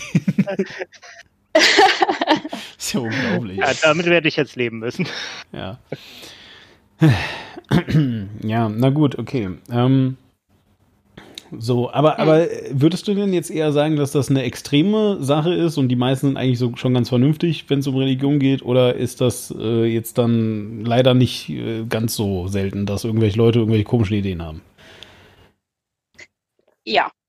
Also, ähm, ja. ich, Okay. ich weiß nicht genau. Ähm, ich glaube, es ist eine Minderheit. mhm. der extrem Gläubigen, aber eine extrem laute Minderheit. Mhm. Also zum Beispiel wollte die koreanische Regierung vor einigen Jahren ein Antidiskriminierungsgesetz verabschieden, was verhindert wurde von christlichen ähm, Gemeinden. Hm. Sie wollen gerne weiter diskriminieren dürfen. Wow. also die, die sind durchaus nicht ohne Einfluss. Hm. Ähm, also wir haben zum Beispiel ähm, im Juni auch eine sowas wie eine Pride Parade, also mit mit und von und für und überhaupt ähm, sexuellen Minderheiten, Schwule, Lesben, Queer, wie auch immer. Und da ist zum Beispiel auch jedes Jahr ein Wahnsinnsauflauf von irgendwelchen religiösen Fanatikern, die Himmel und Hölle schreien. Und ähm, das ist, also das ist auch das, was dann immer in die Nachrichten kommt. Das sind dann halt so ein paar fröhlich bunte feiernde Leute und dann halt diese lautstarke religiösen Fanatiker, ähm, die versuchen, das zu verhindern. Also das ist durchaus normal, also auch, dass man lautstarke religiöse Minderheiten hat, die hier ihre seltsam verqueren Ideen in der Gesellschaft kundtun. Ja. Lass uns mal wieder zurückkommen zu dem Corona-Ding. Ähm, und jetzt der Frage. Ähm, also, ich habe es richtig verstanden, irgendwie, du hast gesagt, insgesamt, ja, äh, waren das dann irgendwie 6000 von, was, 10.000, glaube ich, Infektionen? Ja. ähm, und äh, die, ne, vielleicht, also vielleicht jetzt nicht nur, aber auf jeden Fall mit, mit extrem, äh, extrem, ähm, äh, äh, wie soll ich sagen, in einem extremen Zusammenhang zu dieser Sekte also stehen. Hat die dadurch jetzt irgendeinen äh, Image-Schaden erlitten? Also, also äh, jetzt in äh, Südkorea selber? Oder, oder ist, das, äh, ist das jetzt einfach nur so, ja, naja, gut, hätte ja jedem passieren können? Ähm, also erstmal hat diese Sekte erstaunlich viele Mitglieder. Wie gesagt, diese Gemeinde in, in Tego hat irgendwie 10.000 Mitglieder. Mhm. Ähm, es geht auch das Gerücht, dass der, ähm, der Bürgermeister von Tego da in irgendeiner Form verbandelt ist und äh, keine Ahnung. Also es ist schon so, dass diese Sekte extrem in die Kritik geraten ist, gesellschaftsweit. Ähm, am Anfang war dann halt auch so die Frage, okay, wie kommen wir jetzt erstmal an die Mitgliederlisten? Wie kriegen wir alle Leute getestet, damit wir es eingrenzen können? Aber wie können wir gleichzeitig, also dann hieß es halt, wir übernehmen alle Behandlungskosten, damit die Leute sich halt zeigen und testen lassen. Aber andererseits dachte man so, ja, mh, hm, aber eigentlich müssten die eigentlich Strafe zahlen, weil die haben sich ja gegen alle Auflagen, die es zu dem Zeitpunkt schon gab, haben sie verstoßen. Deshalb für diesen Ausbruch gesorgt. Deswegen ist ja dann hier auch zu Social Distancing und wer weiß nicht, was für Auflagen auch gesellschaftsweit gekommen ist. Also die Gesamtgesellschaft und auch die Wirtschaft hat da einen extremen Schaden von getragen, dadurch, dass eine Frau und halt dieses Mindset dieser Sekte zusammenkamen und für diesen Mega-Ausbruch mhm. verantwortlich waren. Und das war halt ganz schwierig, das halt auch abzuwägen. Einerseits zu sagen, ähm, ja, ihr habt auf jeden Fall was falsch gemacht, aber nein, ihr habt nichts zu befürchten und wir kümmern uns um euch, damit ihr jetzt bloß euch nicht weiterhin versteckt. Hm, ja, und ich meine, ähm, die haben, also ähm, diese Sekte hatte halt ja dann auch dadurch, dass keine Gottesdienste mehr gefeiert wurden, ähm, einerseits einen großen Einbruch an äh, Kollektengeldern, andererseits wird jedem, der zu Hause bleiben muss, eine Entschädigung gezahlt. Also ob er in Quarantäne ist oder ob er positiv getestet wurde und sich auskurieren muss, Behandlungskosten und so. Ähm, dafür gibt es Entschädigungszahlungen ähm, oder ja, ähm, Lebensunterhaltsunterstützung nennt sich das, glaube ich. Ähm, und das sollte dann irgendwie zurück an die, also das haben die Mitglieder dann zurück an ihre Kirche gespendet und die hat das dann irgendwie zurück an die Regierung gespendet. Das war alles ein bisschen mehr, um halt ein bisschen Imagepflege zu betreiben, weil es diesen Image-Schaden auf jeden Fall gegeben hat. Allerdings hatte diese Sekte objektiv gesehen in der Gesellschaft vorher auch kein gutes Standing. Also die, ne, die waren halt auch vorher schon als extrem und fanatisch und äh, Geheimniskrämerei und supermissionarisch und so verschrien, aber auf der anderen Seite halt trotzdem mehrere 10.000 Mitglieder äh, landesweit, ähm, wo das eine halt irgendwie nicht so ganz zum anderen passt, aber was halt so ist. Nach allem, was du jetzt erzählt hast, ist Religion dann, also, und dann will ich das Religionsthema jetzt dann auch langsam mal schließen, aber ist dann Religion in Südkorea eher sowas, was sich nicht so als Smalltalk-Thema auf einer Party eignet, ne? Ja. ja. Okay, alles klar. Hm, okay, gut. Na, und was bist du so? Na, ich bin. Naja, gut. so, jetzt, ähm, jetzt, jetzt, äh, jetzt ist es soweit, ja. Also irgendwie, wir hatten dann das äh, Superspreader, wie ihr, ihr habt dann auch eure Fälle gehabt und ich habe es jetzt auch gerade nochmal nachgeguckt, weil ich mir jetzt nicht sicher war, ob jetzt die Gemeinde da 10.000 Leute hat oder ob ihr insgesamt 10.000 Fälle hatten, hattet. Offensichtlich ist beides der Fall, wenn ich das richtig verstanden habe. Ähm, genau. was, ich, was ich auch sehr bemerkenswert finde. Aber naja, jedenfalls, ähm, und ähm, ähm, so, also wie gesagt, trotzdem kam es jetzt also eben sowohl zu Social Distancing und, und zu diversen anderen ähm, äh, Maßnahmen vielleicht noch. Äh, du hast aber auch äh, ja. am Anfang betont, dass es ja sehr liberal war. Ne? So, ähm, was für Maßnahmen, sagen wir jetzt einfach mal, das muss jetzt ja nicht hier ganz konkret in der Timeline, aber was für Maßnahmen waren so das Allerkrasseste, so das Allerhöchste, äh, vollkommen egal, ob es jetzt Lockerungen gab oder nicht, da kommen wir vielleicht gleich nochmal drauf, aber jetzt erstmal nur, so was war zum, zum Peak Corona, als wirklich alles so der härteste Lockdown war, was war da bei euch der Fall? Ähm, dass Schulen geschlossen wurden. Mhm. Also nicht wieder auf, also äh, nach den Winterferien haben die Schulen nicht wieder aufgemacht, bis heute nicht. Ähm, das ist eine der groß, groß, am größten angelegten Maßnahmen gewesen. Ähm, soweit ich weiß, haben alle anderen Schließungen freiwillig stattgefunden. Freiwillig? Okay. Ja, also sowohl Fitnessstudios als auch Restaurants, Cafés, Hotels, ähm, name it soweit ich weiß, war das alles, dass die Leute, also von Anfang an, sie wurden dazu aufgefordert. Wir hatten zum, wir haben zum Beispiel ein Gästehaus und wir haben zwei Monate lang keine Gäste angenommen. Einfach, weil uns das, man will ja auch keinen bestätigten Fall bei sich haben. Dann hat man für den Rest der Saison auch keine Gäste mehr. Ähm, also ne, ich glaube, das war das, was, was jedes Restaurant und jedes Café. Also am Anfang haben wir einfach mal alle dicht gemacht ähm, gerade als wir dann halt auch, wir sind nicht so weit weg von Tego, ne? Also das sind anderthalb Stunden, das ist unsere Provinzhauptstadt. Das heißt, wir, die Fälle, die wir bei uns in der Stadt hatten, kamen alle von dort. Das heißt, für uns war das plötzlich sehr, sehr nah. Und hier haben dann wirklich komplett jeder, der sich leisten konnte oder nicht leisten konnte, einen bestätigten Fall zu haben, hat halt quasi die Türen zugemacht und ähm, zwei Wochen Corona-Ferien. Aber ich das war nicht verordnet, das war nur empfohlen ich würde gern kurz zurück zu den Schulen, weil wir haben ja bei uns gerade die sehr, sehr heftig geführte Diskussion über die Schulen und soll man sie wieder aufmachen und äh, inwiefern kann man Schüler wieder reinschicken und es wird jetzt tatsächlich eigentlich bundesweit in irgendeiner Form wird, werden jetzt überall bei uns die Schulen wieder aufgemacht und die Schüler wieder hingeschickt, äh, was mit sehr viel Kritik verbunden ist. Gibt es bei euch eine ähnliche Diskussion, dass man die Schul Schulen nicht eigentlich wieder aufmachen müsste? Ja, gibt es. Ähm, man hatte auch immer ein Wiedereröffnungsdatum. Also, äh, wie gesagt, wir hatten ja erst Ferien gehabt, das war halt das Gute. Das heißt, wir hatten so ein bisschen, äh, ein bisschen Zeit. Ähm, und eigentlich hätte Anfang März hätte die Schule wieder beginnen sollen und dann wurde das halt irgendwie im Zwei-Wochen-Rhythmus immer nach vorne geschoben. Im, im äh, Anfang März hieß es dann, nee, am 20. März und dann hieß es, ach nee, am äh, 5. April. Und dann ging es immer so weiter. Das nächste Datum ist jetzt der 13. Ähm, Mai ähm, aber nur für den Abiturjahrgang. Also das ist, das ist im Moment das, ähm, das Datum, was gesetzt ist. Mit dem neuen Ausbruch von, wir haben 34 neue äh, bestätigte Fälle, ähm, weiß ich nicht, ob sich das jetzt nochmals verschieben wird. Ähm, das ist natürlich auch in der, in der gesellschaftlichen Diskussion. Und Unterricht findet seit Mitte April, glaube ich, online statt für alle. Hm.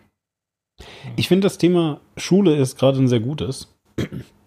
Weil wenn du sagst, also ja, natürlich wird darüber diskutiert, wird darüber auch wirklich so, also ne, kurz zum Hintergrund, ähm, Hörer des Podcasts wissen wir haben letzte Woche ja auch schon darüber geredet, ich habe da ja auch eine klare Meinung zu, dass ähm, aus meiner Perspektive absolut falsch über dieses Schulthema diskutiert wird. Wir haben danach dann noch telefoniert, Karina und ich, deswegen weißt du es ja auch, ähm, dass also das Hauptthema die ganze Zeit eigentlich immer ist, ja, aber der wirtschaftliche Schaden für die Kinder.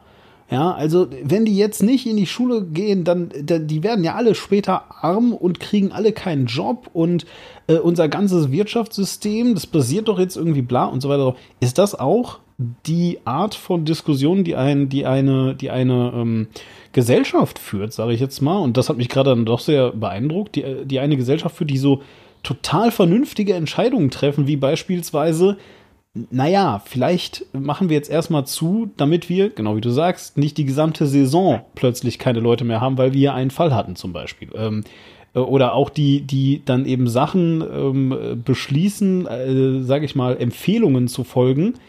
Äh, und zwar nicht, weil, weil es sonst eine Strafe gibt sofort, sondern weil es vielleicht auch einfach mal gerade ein bisschen vernünftig ist. So, äh, also wird bei euch auch so darüber diskutiert? Also das Bildungssystem in Korea ist nicht vernünftig, in keiner Form.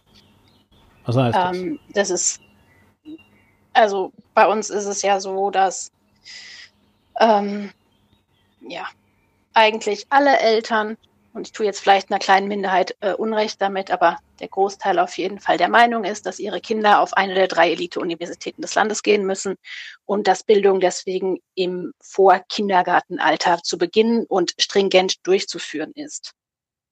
Ähm, also wir haben Grundschulkinder, die des nachts um elf in irgendwelchen Lerninstituten gedrillt werden. Das ist die Realität in Korea. Also das Bildungssystem ist extrem ähm, auf äh, Wettbewerb ausgelegt ähm, die Schulen sind dabei nicht der tragende Teil, sondern die, die private Investition in diese Lerninstitute. Ähm, diese Lerninstitute hatten auch kurzfristig mal zu, äh, langfristig nicht.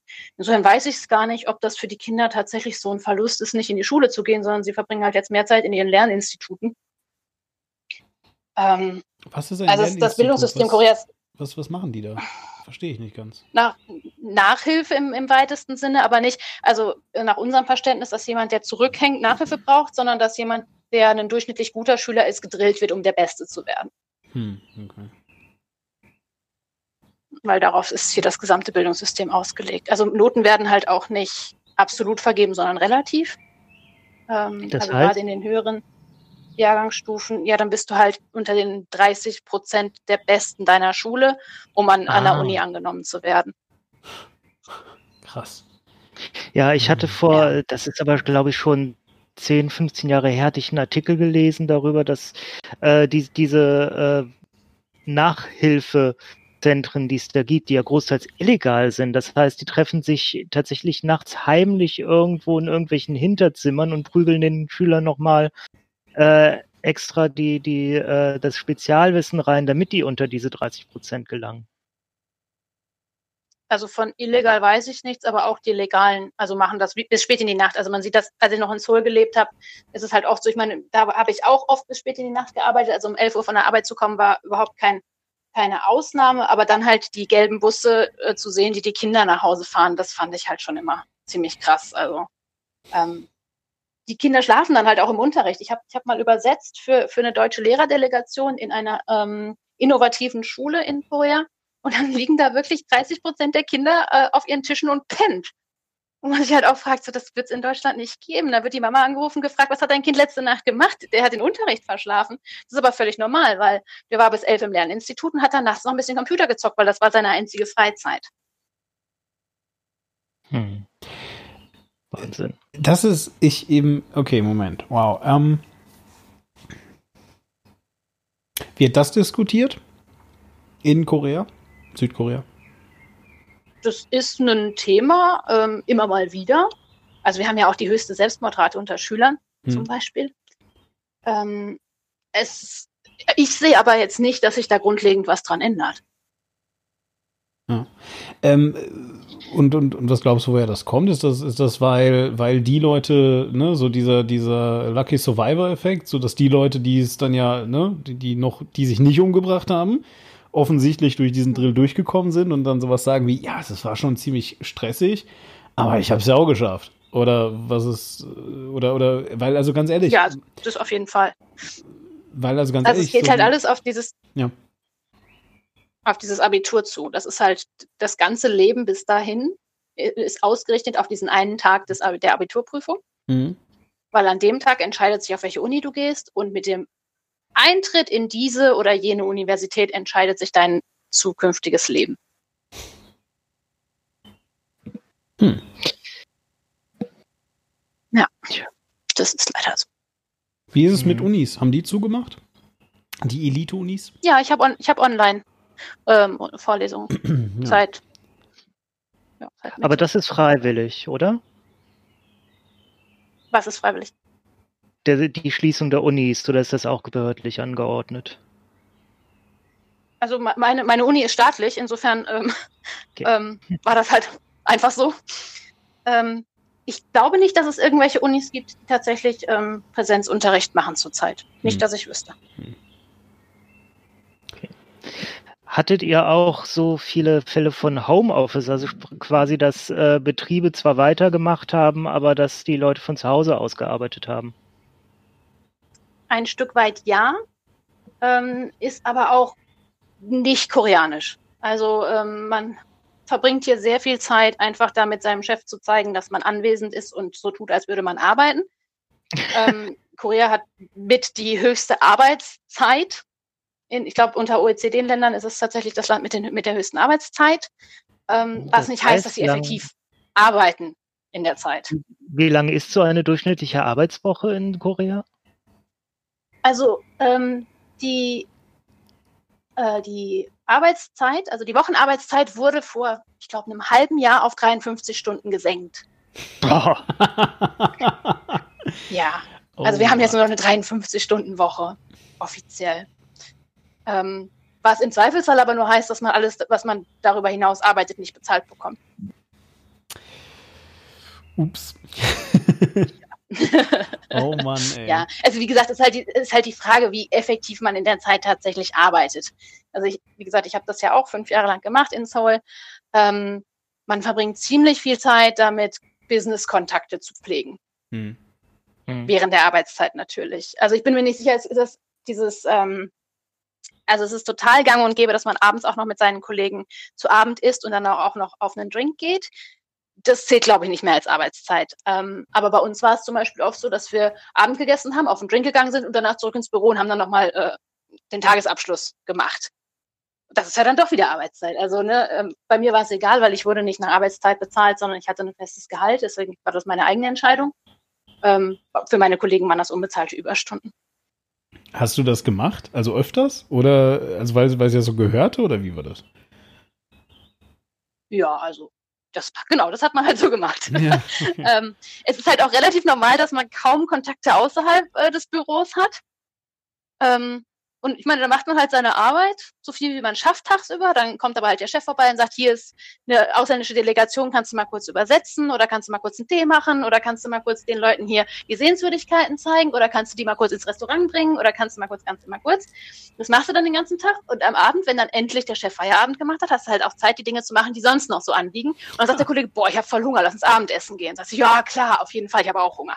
Dann geht man halt zusammen Abendessen, sagt er, boah, eigentlich habe ich auch keinen Bock mehr zu arbeiten, komm, lass uns ein Bier, ein Bier genehmigen wir uns. Ja, dann genehmigst du dir halt ein Bier. Und dann ist schon mal acht. Ja, und dann hast du aber halt immer noch die Sachen, die erledigt werden müssen. Und der nächste Tag wird ja auch nicht weniger äh, hm. turbulent. Also hm. sitzt du dann halt nochmal drei Stunden äh, mit bierfröhlichem Kopf und äh, machst dann halt die Sachen, die nicht geschafft hast. Den ist das dann auch so eine übliche äh, Situation? Also es ist ja in äh, den ostasiatischen Ländern auch sehr unfreundlich Nein zu sagen. Ist das dann auch so eine Situation, wo man einfach auch nicht Nein sagt? Ja, wobei, also wenn meine Kollegen sagen, komm, lass uns Abendessen gehen, dann habe ich auch tatsächlich keine Motivation, Nein zu sagen, weil das sind alles ganz tolle Leute gewesen. Ähm, jetzt ist es so, dass ich bin nur noch zu be be bestimmten Meetings in Seoul. Auf diesen Meetings hat man eine Tagesordnung, die wird abgearbeitet, aber das eigentlich wirklich Wichtige wird danach beim Abendessen besprochen. Also das würde ich auf jeden Fall äh, für den wichtigeren Teil dieser Zusammenkünfte halten. Ähm, beim Abendessen dann nochmal so informell und mit dem einen oder dem anderen unter vier Augen. Ähm, da entstehen dann halt die wirklich wichtigen ähm, ja, Entscheidungen oder Vorbereitungen für Entscheidungen. Also das ist halt schon auch einfach die, ja, die Arbeitsweise ist einfach so, ja. Und ich meine, wenn der Chef sagt, äh, wir gehen jetzt Abendessen, dann sagst du nicht nein, natürlich nicht. Und der Chef sagt, und du trinkst jetzt auch noch einen Schnaps, dann sagst du auch nicht nein. Und wenn du dann auch nicht mehr arbeiten kannst, hast du halt Pech gehabt, dann muss es doch am nächsten Tag machen. Aber das gehört halt wirklich einfach mit dazu, ja.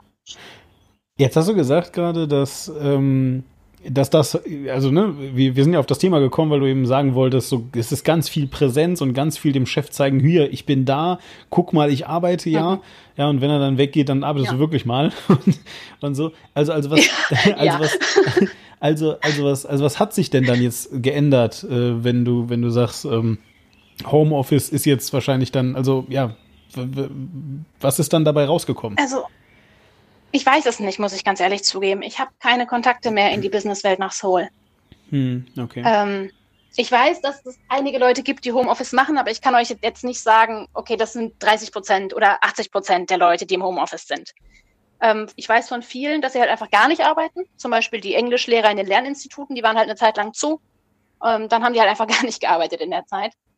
Ähm, sowas. Also dann kannst du halt immer noch sagen, ja, ich mache dann halt eins zu eins Unterricht online. Ähm, das könnte man dann durchaus auch als Homeoffice äh, verstehen.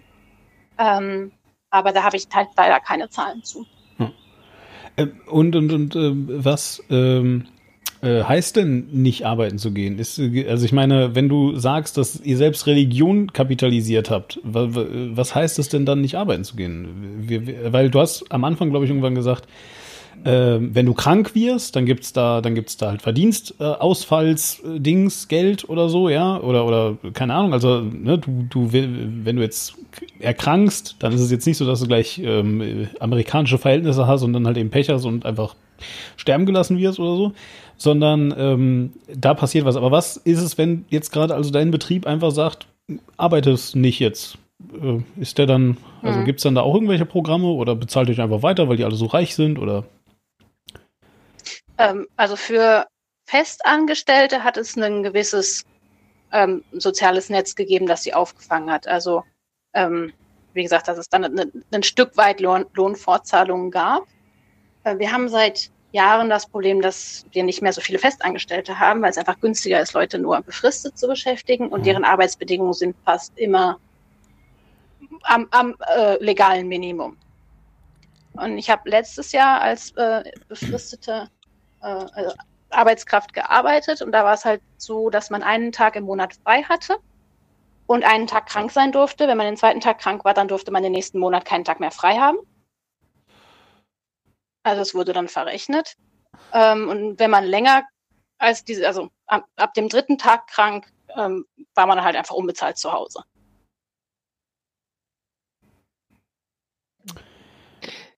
Ist erstmal schockierend für einen Europäer, ne?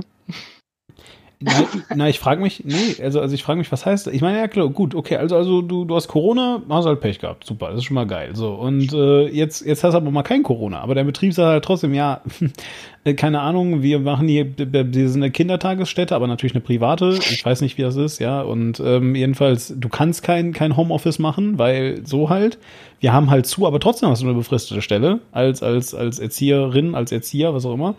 Äh, dann, dann wirst halt einfach, dann, ja, äh, gibt gerade nichts zu tun, ist zwar nicht deine Schuld, aber äh, have fun. Oder was ist dann? Also im Fall, wenn du Corona hattest, ist, sind, wie gesagt, ähm, Lebenserhaltungsausgleichszahlungen gezahlt worden. Ja. Ähm, wenn du Verdiensteinbußen hattest aufgrund, weil du äh, zu Hause Kinder betreuen musstest, da hat es auch staatliche Hilfen für, für gegeben. Ähm, oder halt, wenn du nicht in die Arbeit, also es ist gerade zum, am Anfang hin, als, als relativ viele Betriebe zu hatten, hat der Staat einen, einen Teil des, ähm, des Einkommens übernommen. Okay. Und jetzt ist es halt so, also erstmal haben ganz, relativ viele Betriebe wieder aufgemacht, ähm, weil es halt, wie gesagt, ähm, gerade zum Anfang hin, weil keiner wusste, was Sache ist und wie es sich entwickeln würde, haben halt ganz viele Betriebe einfach die Notbremse gezogen und zwei Wochen zugehabt. In der Zeit konnte der Staat das halt auffangen und danach sind halt langsam die Betriebe wieder ans Arbeiten gegangen. Wie gesagt, uns, unsere Zahlen waren halt auch in der letzten Zeit sowas von verschwindend gering, dass das durchaus auch vertretbar war. Ähm, und jetzt ist es halt so, dass man äh, als Angestellter ähm, auf, auf der Grundlage der Steuererklärung vom letzten Jahr ähm, Hilfen beantragen kann. Haben wir auch gemacht, ist bei uns allerdings äh, abschlägig beschieden worden. Ähm, also wir haben zwar seit zwei Monaten überhaupt kein Einkommen, aber wir hatten halt letztes Jahr ein gewisses Einkommen und deswegen sind wir nicht Fördermittelgelder berechtigt, weil wir sollen halt von unserem Ersparten leben, bitteschön. Jetzt ist es aber so gewesen, dass es ähm, jetzt für alle ähm, Bürger des Landes nochmal einen, ähm, einen Krisenfund gibt, aus dem eine gewisse äh, Entschädigung quasi gezahlt wird und jeder Unternehmer auch nochmal ähm, eine gewisse Entschädigung beantragen kann, so dass mhm. im Endeffekt, wie gesagt, also die Arbeitnehmer waren schon abgedeckt, jetzt sind es die Unternehmer mhm. ähm, und halt die Gesamtbevölkerung auch noch. Insofern passiert da auf ganz vielen verschiedenen Ebenen was, was nicht direkt mit dem Arbeitsplatz zu tun hat. Klingt das so verschwurbelt, weil das jetzt auch für dich so ein bisschen ähm, ein, ein fernes Gebiet ist? Oder klingt das so verschwurbelt, weil man in Südkorea auch ein bisschen darauf achten muss, dass es jetzt nicht zu sehr danach aussieht, als wäre man sozial? Weil irgendwie Menschen da was dagegen haben. Also es gab halt einfach immer so, so, so häppchenweise, ne? Also am Ja, Anfang hat es dann halt irgendwie geheißen, so, also es war tatsächlich so, dass es auch so kommuniziert wurde. Das sind halt immer, das, das kam wirklich so häppchenweise. Also ähm, da gab es halt die das. erste Welle an Fördermittelgeldern und die nächste Welle an, an Fördermittelgeldern. Ich glaube auch, weil sie einfach selber nicht damit gerechnet hatten, dass es so lange gehen würde. Hm. Hm. Also ähm, wir hatten ja verschiedene Krankheiten, die schon in Asien ausgebrochen waren, mit denen man relativ zeitnah fertig geworden ist, ob das jetzt SARS war oder MERS war oder andere Coronaviren und so. Also das war halt einfach immer relativ schnell wieder im Griff. Und dass sich das jetzt halt auf die ganze Welt ausbreitet und Länder trifft, die damit überhaupt nichts anfangen können, damit hatte man am Anfang halt einfach auch nicht gerechnet. Man hat gedacht, wir müssen das jetzt für ein paar Wochen überbrücken und danach hat sich das alles wieder erledigt und eingespielt und dann gehen wir zurück zu Business as usual. Und wo sich das jetzt halt anders äh, entwickelt weltweit, ähm, wurden dann halt immer, wurde nachgelegt. Jetzt hat Südkorea, das wissen wir aus äh, den äh, anderen Podcasts, äh, die wir schon mal gemacht haben, da hast du ja immer ähm, äh, äh, über eure amerikanischen Freunde geredet. Ja, also Südkorea hat ja einfach ähm, äh, historisch ne, sehr, sehr enge Verbindungen zu ähm, den USA und natürlich ähm, äh, jetzt dann halt eben auch äh, nicht mehr ganz so historisch, sondern tatsächlich eben einfach ganz konkret, weil die euch zum Beispiel mit Waffen und Raketen und sonst was beliefern. Äh, und das ist natürlich Mhm. auch sehr interessant für die ähm, USA, weil ihr ja eben da diesen Krieg habt, äh, der zwar irgendwie so, so halb ähm, in einem Waffenstillstand vielleicht manchmal gerade, ich weiß es nicht, aber auf jeden Fall ähm, zumindest gerade nicht, nicht aktiv so richtig mit äh, äh, Leute werden jeden Tag getötet, vielleicht auch doch, egal. Ihr habt diesen Krieg da mh, und ähm, dementsprechend kann man zumindest mal zu den Übungen immer sehr gut Waffen verkaufen, was natürlich ganz toll ist. Ähm, Genau. Jetzt, jetzt ist es halt, jetzt ist es halt aber doch so, und das muss man ja eben auch sagen, gut, also ich meine, weißt du, ich will jetzt wirklich nicht dieses Fass aufmachen mit, ja, aber Trump und bla, ist das egal, okay, aber was wichtig ist, ist, unabhängig von Trump, muss man ja mal sagen, dass die USA echt gerade krasse Probleme hat. Ja, also ähm, macht das irgendwas mit dem Diskurs in, in Südkorea? Betrifft euch das in irgendeiner Form? Oder sagt ihr einfach, naja, gut, ist halt, weil Trump irre ist? Weil ich meine, jetzt mal Hand aufs Herz, Trump ist zwar irre, aber es ist ja nicht so, dass das alles nur seine Schuld ist, ja, sondern das war ja, also keine Ahnung, wenn, wenn wir, wenn wir Hillary Clinton als Chefin hätten, sähe es wahrscheinlich genauso schlimm aus. Wahrscheinlich wären die Pressekonferenzen nicht, nicht ganz so äh, ein Desaster, aber trotzdem. Da kann ich gleich noch was zu sagen, aber bitte Karina erstmal. Also ähm, die Situation in Amerika ist natürlich hier ein Thema, Mhm. aber jetzt auch nicht mehr als im Rest der Welt, weil alle mit Entsetzen verfolgen, was da gerade passiert. Mhm. Ähm, es war halt so, dass ähm, Trump oder die Trump-Regierung sehr lange gezögert hat, die südkoreanischen ähm, Covid-Tests ähm, denen die Zulassung zu erteilen. Echt? Okay. Und das hat man hier halt einfach auch nicht verstanden, weil Ja. es sind die Tests, die mit, also die sind sehr früh entwickelt worden, das heißt, die waren am, weitesten entwickelt. Ähm, die sind sehr genau im Gegensatz zu dem, was in Amerika auf dem Markt war. Und trotzdem hat man irgendwie immer noch versucht, sich selber als ähm, dem allem anderen überlegen darzustellen und hat dann äh, versucht, mit eigenen Ressourcen eine gewisse ähm, ja, breite Bevölkerung zu testen, was nicht geklappt hat. Und irgendwann hat man dann tatsächlich äh, Korea erlaubt, ähm, seine Tests ähm, nach, nach Amerika zu schicken. Ähm, und, und Korea hat relativ vielen Ländern diese Tests auch einfach gespendet. Hm. Also ähm, die haben die zwar auch verkauft, aber halt auch nicht nur. Und es war dann halt auch irgendwann so ähm, im Gespräch so, ja, wir haben die euch zwar, wir haben eure Tests zwar noch nicht zugelassen, aber wir hätten sie gerne geschenkt. Ähm, und ich glaube, das hat also zumindest in der Bevölkerung für ziemlich viel Unverständnis gesorgt. Also ähm, wenn wir schon so eine tolle Technologie äh, entwickelt haben, dann nehmt sie doch auch bitte. Ähm, kann euch ja nur auch nicht schaden. Ähm, die basieren im Ursprung auf den alten SARS- und MERS-Tests, nicht wahr? Soweit ich weiß, aber genau. bin da kein Experte. Ja, ratet, wer, den, wer die in, entwickelt hat. Christian Drosten tatsächlich war einer der Chefentwickler. Aber ja, die Südkoreaner waren natürlich diejenigen, die es als erstes geschafft haben, das auf äh, das neue SARS-CoV-2-Virus umzumünzen. Ja. Und die sind halt extrem schnell, ne? Also wir haben mittlerweile Testergebnisse innerhalb von sechs Stunden. Genau. Ja, und äh, ich wollte kurz auf das eingehen, was du vorhin gesagt hast. Die mit äh, bei Hillary Clinton wäre es genauso. Ähm, also es ist natürlich eine Was wäre wenn Frage und kann man nicht beantworten, aber ähm, amerikanische Politik ist ja ein bisschen auch ein Steckenpferd von mir und ähm, was in den USA passiert ist, war, dass da tatsächlich diese, diese äh, zu dem Zeitpunkt noch Epidemie auf eine starke äh, ja, interessiert uns nicht Haltung getroffen ist, beziehungsweise eine, ja, wird schon nicht so schlimm werden und äh, wenn, dann werden wir damit schon fertig, denn wir sind die USA, wir sind eines der größten und besten und tollsten Länder, wir sind das größte, beste und tollste Land der Welt. Und ähm, das führte dazu, dass als dann äh, doch es mehr Fälle gab, ähm, die CDC, die amerikanische Gesundheitsbehörde, Be Gesundheitsbehörde, sehr darauf bestanden hat, dass die einen eigenen Test entwickeln, speziell für die USA. Das hat auch sehr viel mit dem amerikanischen Gesundheitssystem zu tun. Das halt heißt, dass äh, eigentlich jeder für sich selbst verantwortlich ist. Also Obamacare, äh, was Obama eingeführt hat, dass äh, fast jeder Bürger krankenversichert ist, das ist ja jetzt mittlerweile von Trump fast komplett abgeschafft. Und er ist gerade dabei, die letzten Reste abzuschaffen. Und zwar auch trotz während Corona ist er noch aktiv dabei, da das letzte bisschen zu entfernen. Ähm,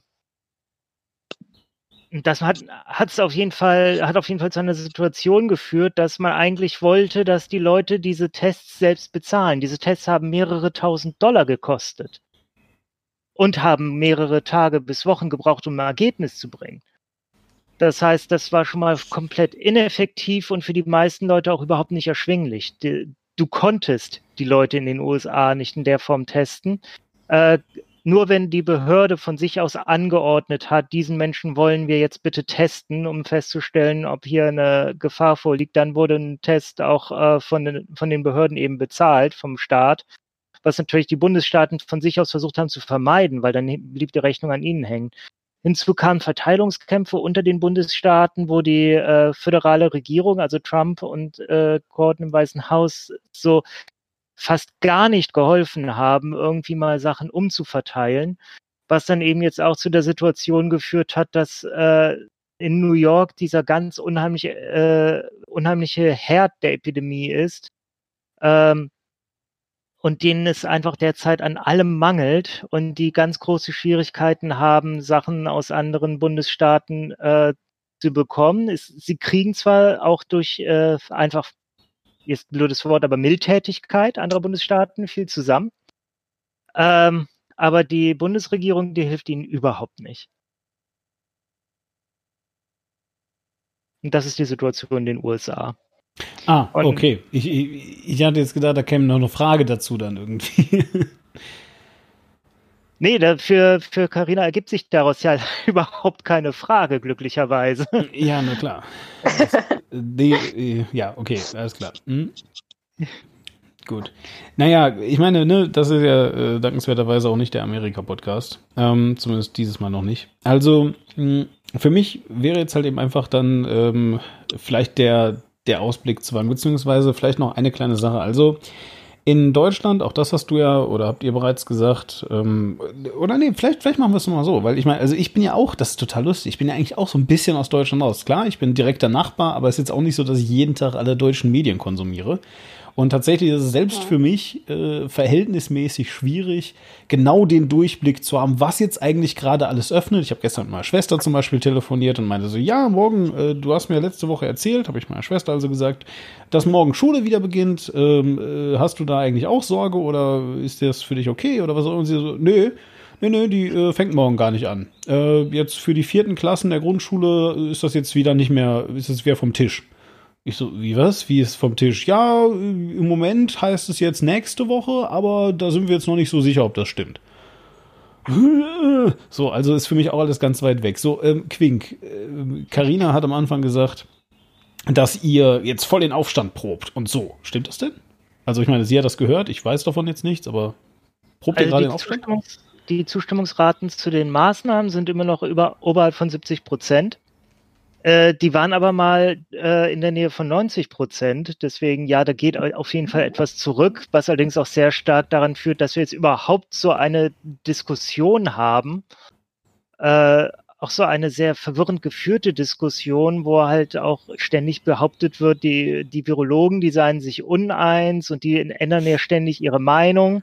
Ja, lustig, weil sie Wissenschaftler sind. Wenn sich Erkenntnisstand ändert, dann ändern die auch ihre Meinung. Das, das ist gutes wissenschaftliches Arbeiten. Aber ähm, das hat dazu geführt, also A, haben wir einen Flickenteppich, dass jedes Bundesland so sein eigenes Süppchen kocht und teilweise die Kommunen sogar eigene Süppchen kochen und äh, unterschiedliche Maßnahmen aufheben oder eben verschärfen. Und wir haben jetzt ein Instrument ähm, gerade beschlossen, wo wir gesagt haben, okay, es, wir, re, re, äh, wir legen so ein paar ähm, Kennzahlen fest, wie zum Beispiel Zahl der Neuinfektionen, die eine gewisse Obergrenze nicht überschreiten darf und guckt natürlich sehr stark auf die R-Zahl, also wie viele, äh, wie viele Personen ein Infizierter neu, neu infiziert. Und äh, solange das alles unter einem gewissen Niveau ist, können wir Maßnahmen weiter lockern. So, in den letzten paar Tagen hatten wir jetzt den Fall, dass äh, er wieder über eins geklettert ist und dass in mehreren äh, Kommunen die, äh, die angegebenen Obergrenzen überschritten wurden. Das heißt, wir steuern gerade wieder darauf zu, dass zumindest in einzelnen Bundesländern Dinge wieder verschärft werden sollten. Ist halt die Frage, wenn man es einmal aufgemacht hat, ob die Leute es dann noch tolerieren, wenn es wieder zugemacht wird. Ähm, das ist jetzt gerade, das hat vor allem Maniac gestern nochmal auf Twitter geschrieben, wo ich da, okay, habe ich bisher noch gar nicht drüber nachgedacht, äh, werden die Leute das überhaupt äh, verkraften, wenn etwa eine wiedergewonnene Freiheit ihnen jetzt wieder genommen wird. Warum glaubt, warum glaubt jemand, dass das ein Problem sein könnte? Das verstehe ich wirklich nicht. Die Freiheitsberaubung, wenn man das jetzt gerne so nennen möchte, ist doch kein Selbstzweck. Also ich meine, haben die Leute denn vorher gedacht, naja gut, also ähm, einmal ist keinmal und wenn man mir jetzt einmal alle Freiheiten wegnimmt, das ist okay, aber ey, jetzt nochmal alle Freiheiten wegnehmen, haben die, haben die diesen, diesen, diesen, also ich muss auch sagen, ist ein sehr weit hergeholter Zusammenhang zwischen, zwischen äh, Freiheitseinschränkungen und da ist ein tödlicher Virus auf der Welt. Noch nicht so richtig gerafft, oder was? Nee, ja, die, die Sache ist tatsächlich genau diese, diese Gedankenleistung, äh, sich zu überlegen, okay, ähm, da ist ein tödlicher Virus. Alles klar, habe ich äh, kapiert. Aber warum darf ich denn jetzt nicht äh, hier zu, äh, zum Kiosk in der Nachbarschaft gehen und mir noch schnell eine Cola holen? Beziehungsweise warum muss ich denn, wenn ich dann in den Kiosk reingehe, wo ich maximal eine Minute drin bin, mir extra so einen äh, fetzen Stoff vors Gesicht machen? Was soll denn das? Ja, Stichwort fetzen Stoff. Fragen wir doch die Person, die äh, in einem asiatischen Land lebt. Wie schlimm ist das für euch eigentlich, Masken zu tragen? Ja, für uns ist die Diskussion überhaupt nicht nachvollziehbar. also bei uns, also Masken sind einfach was, was völlig Normales, was natürlich auch hier, also besonders in Seoul, an der Bevölkerungsdichte liegt. Also es ist im Winter überhaupt nicht äh, ungewöhnlich, Leute mit Masken zu sehen. Ähm, Im Idealfall sind das Menschen, die eine Erkältung haben und die nicht weitergeben wollen. Ähm, Im Normalfall sind es aber auch Leute, die keine Erkältung haben und keine bekommen wollen, was mhm. ja genauso legitim ist. Ja. Also für uns ist es halt als, als epidemiologisches äh, Soforthilfeprogramm absolut äh, gang und gäbe. Es war halt so, dass es auch hier keine Masken mehr gab. Hm. Also äh, bei uns sind Masken halt also tatsächlich äh, in der Grippesaison, aber auch in der Feinstaubsaison, ähm, also im Frühling hauptsächlich, wenn dann irgendwie die, die Sandstürme aus der Wüste kommen und die ähm, Pollen fliegen und unsere Feinstaubbelastung hochgeht. Aus China. Achso, ah, okay. Das kommt alles aus China. Ja, okay. ähm, also wir, wir haben ja also tatsächlich äh, relativ hohe Feinstaubbelastungswerte auch in Korea, ähm, die teilweise aber nicht nur aus China kommen. Ähm, und da trägt halt auch jeder eine Maske zum Selbstschutz. Also das sind halt Feinstaubmasken tatsächlich hauptsächlich, die auch eigentlich jeder zu Hause hat, weil es gibt diese Feinstaub höchst belasteten Tage und da merkt man den Unterschied, ob man eine Maske trägt oder nicht. Also es ist tatsächlich angenehmer zu atmen mit einer Maske. Ähm, das ist so das Erste. Es ist einfach völlig äh, normal, dass man im Falle einer Erkältung oder sonstigen Infektion oder halt auch im Falle von Feinstaub eine Maske trägt. Ähm, es ist natürlich schon so, dass es jetzt seit Anfang der Epidemie dann tatsächlich auch sehr stark ähm, forciert wurde. Man sollte doch bitte, oder teilweise haben, in, also in die Geschäfte kam man gar nicht mehr rein ohne Maske, aber nicht, weil das Staat nicht vorgegeben war, sondern weil die Geschäfte gesagt haben, wenn ihr hier reinkommt, dann habt ihr bitte eine Maske auf. Ähm, ja, aber diese Einmalmasken waren dann halt plötzlich nicht mehr verfügbar. Ich durfte keine nach Deutschland schicken. Das haben sie mhm. mir halt ähm, bei der Post auch verboten. Ähm, und die wurden dann rationiert. Also am Anfang durfte man noch zwei am Tag kaufen und nach zwei, drei Wochen ähm, wurde das dann ähm, geändert auf zwei in der Woche und ähm, je nachdem nach Geburtsdatum. Also ähm, wer im Jahre, also 0 und 6 ähm, Geburtstag hat, ähm, montags und äh, 1 und 7 dienstags und so weiter. Ey, ist wirklich wahr. Und seit zwei Wochen jetzt dürfen wir, kriegen wir drei Masken. Immer noch an den Tagen. Mhm. Am Wochenende darf dann jeder. Mittlerweile stehen wir auch nicht mehr an. Mhm. ähm, also ich habe, wir haben am Anfang teilweise zwei Stunden in der Schlange gestanden, um diese Masken zu bekommen. Ich habe aber auch noch eine uralte Stoffmaske, die war genauso auch. Also ich meine, das ist dann halt eine Kopfsache. Ob ich mhm. sage, das reicht mir, eine uralte Stoffmaske aufzuhaben, die wurde überall anerkannt als Maske, oder ob ich sage, ich brauche diese einmal Superschutzmaske, ähm, die habe ich dann nur aufgesetzt, wenn ich mal in einer Großstadt war. Bei uns auf dem Land haben wir halt auch noch relativ äh, gute Verhältnisse, um Abstand zu halten. Ja, es ist natürlich die Frage, die allen unseren, äh, ich meine, dieser Podcast hier wird hauptsächlich von Deutschen äh, gehört, vielleicht auch von ein paar Schweizern, die all unseren Deutschen, vor allem Zuhörern, natürlich unter den Nägeln brennt. Karina, was mit Klopapier?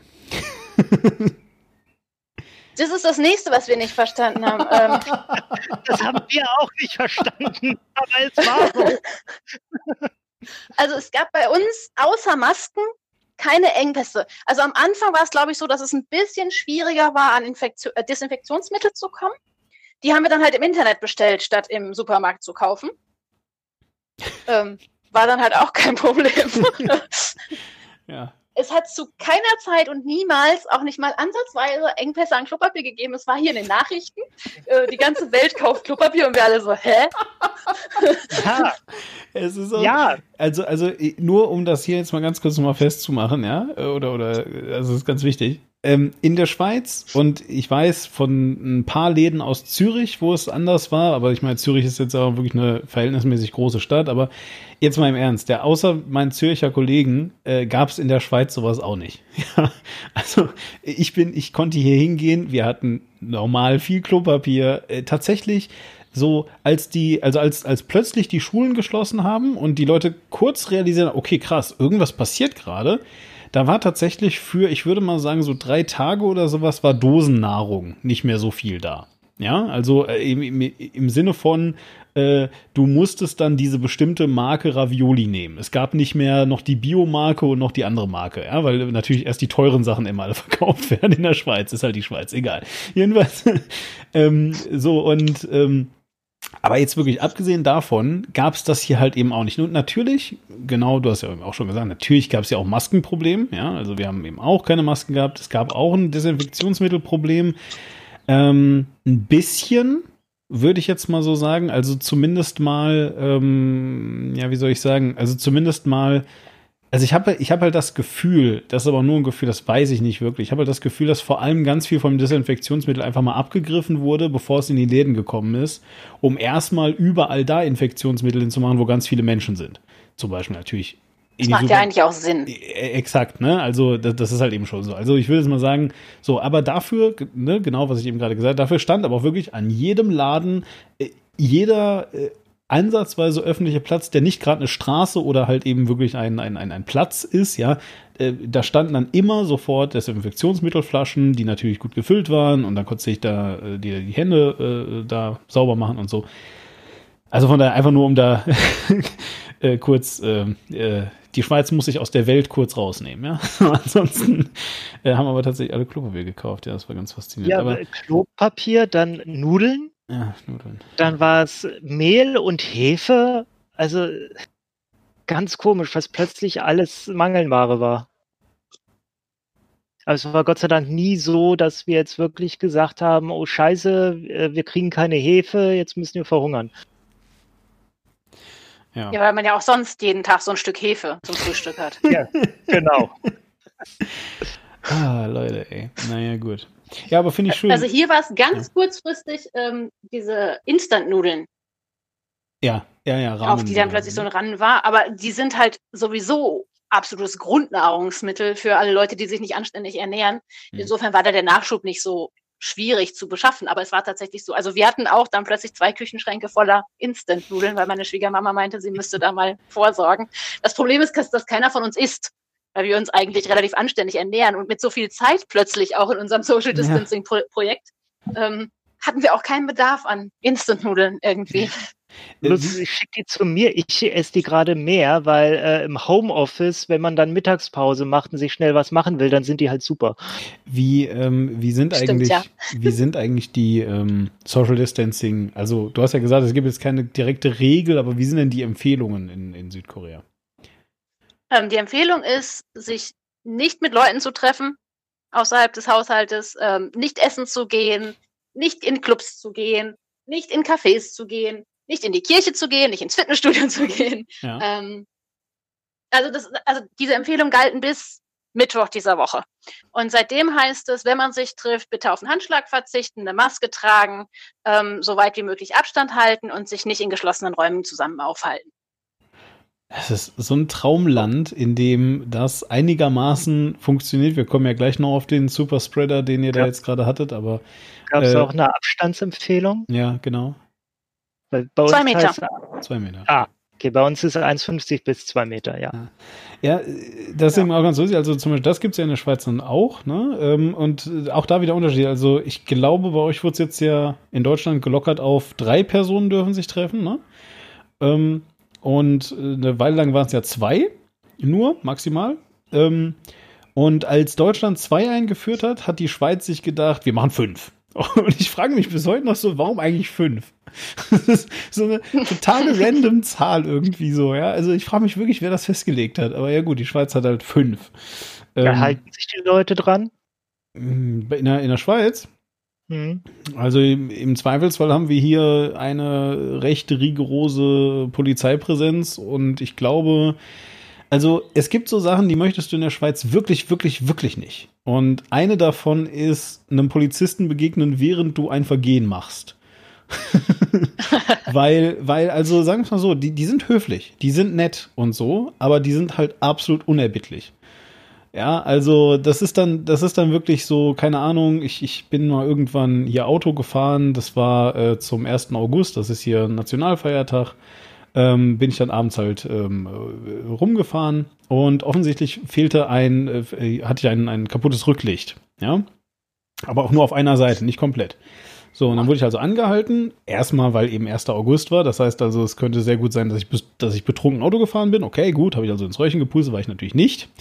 Ähm, und dann meinte er, ja, hier hinten ist halt das, äh, das Licht ist kaputt. Ne? Ich so, oh, das ist aber schlecht. Ja, hm, okay, ja, ne? Muss ich dann halt reparieren lassen und so weiter, ja.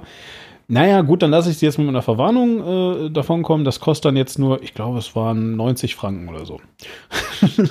so, und da habe ich mir gedacht, okay, was wäre gewesen, wenn ich wirklich Scheiße gebaut hätte? ja, also 80 Franken sind halt auch immer noch so seine, sagen wir mal 70 Euro. Ja, also das ist schon eher äh, so eine Strafe, würde ich jetzt mal sagen, die in Deutschland nicht so schnell kriegst. Und ganz ehrlich, ich glaube, wenn du wirklich erwischt wirst mit äh, in, einer, in einer größeren Gruppe, am besten dann bei sowas wie ähm, äh, Fußballspielen oder so auf einem Platz, und die Polizei sieht das, ich glaube, das wird echt unangenehm. Ja. Also teuer. Ja, also teuer, genau. Also, also in der Schweiz heißt unangenehm immer teuer. Und hier haben wir halt ja. seit der zweiten Woche der, des Kontaktverbots, das bei uns den schönen Namen, Kontaktverbot, Äh, seit der zweiten Woche haben wir schon gemerkt, da kam dann ein bisschen mehr die Sonne raus, waren die ersten warmen Tage, da haben die Leute schon das ein bisschen weniger ernst genommen. Mittlerweile interessiert es niemanden mehr. Also auf der Straße, da äh, reiben sich die Leute aneinander. Das ist jetzt tatsächlich, ich habe das gestern gesehen, wie da zwei äh, standen und sich wirklich aneinander gerieben haben. Wahrscheinlich aus, ja, wahrscheinlich so aus De Demonstrationszwecken, keine Ahnung. Oh Gott, ey, Alter. Vielleicht haben es manche Leute auch einfach verdient. Also es tut mir leid, wirklich. Ich bin, ich bin ja, ich bin ja gegen Gewalt und so, ne? Und, und natürlich gönne ich niemandem was. Aber was ist falsch mit euch? Der das, Gedanke ist verlockend, ich weiß. Ey, das ist Der unglaublich.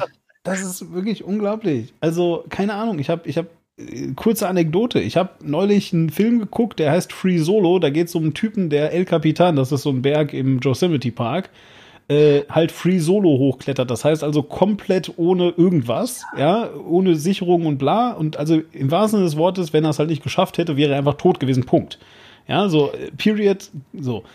Ähm, Von dem Film habe ich gehört. Das ist der, wo die Filmemacher dann irgendwann auch die Kamera auf sich richten, weil sie sich dann irgendwann fragen exakt. müssen, okay, sind wir es gerade, die ihn dazu bringt, sich in Gefahr zu bringen? Äh, ja, absolut. Also da, genau, eben die, die Filmemacher reden halt eben auch darüber, dass sie sich mittlerweile damit beschäftigen müssen, was passiert, wenn der Typ stirbt. Damit muss ich leben. Ich habe das dann aufgezeichnet und dabei zugeguckt. So.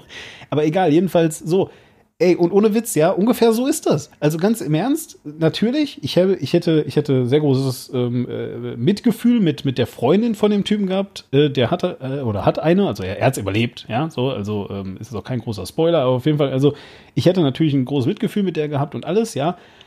Aber, also jetzt mal im Ernst, ne? Irgendwie äh, muss man da jetzt auch mal so damit rechnen, kann auch schief gehen. Wie, wie kommt man darauf? Ich raff das nicht. Ah, es ist unglaublich. Tut mir leid. Darwin Award. Ja, wirklich, Darwin Award, ey.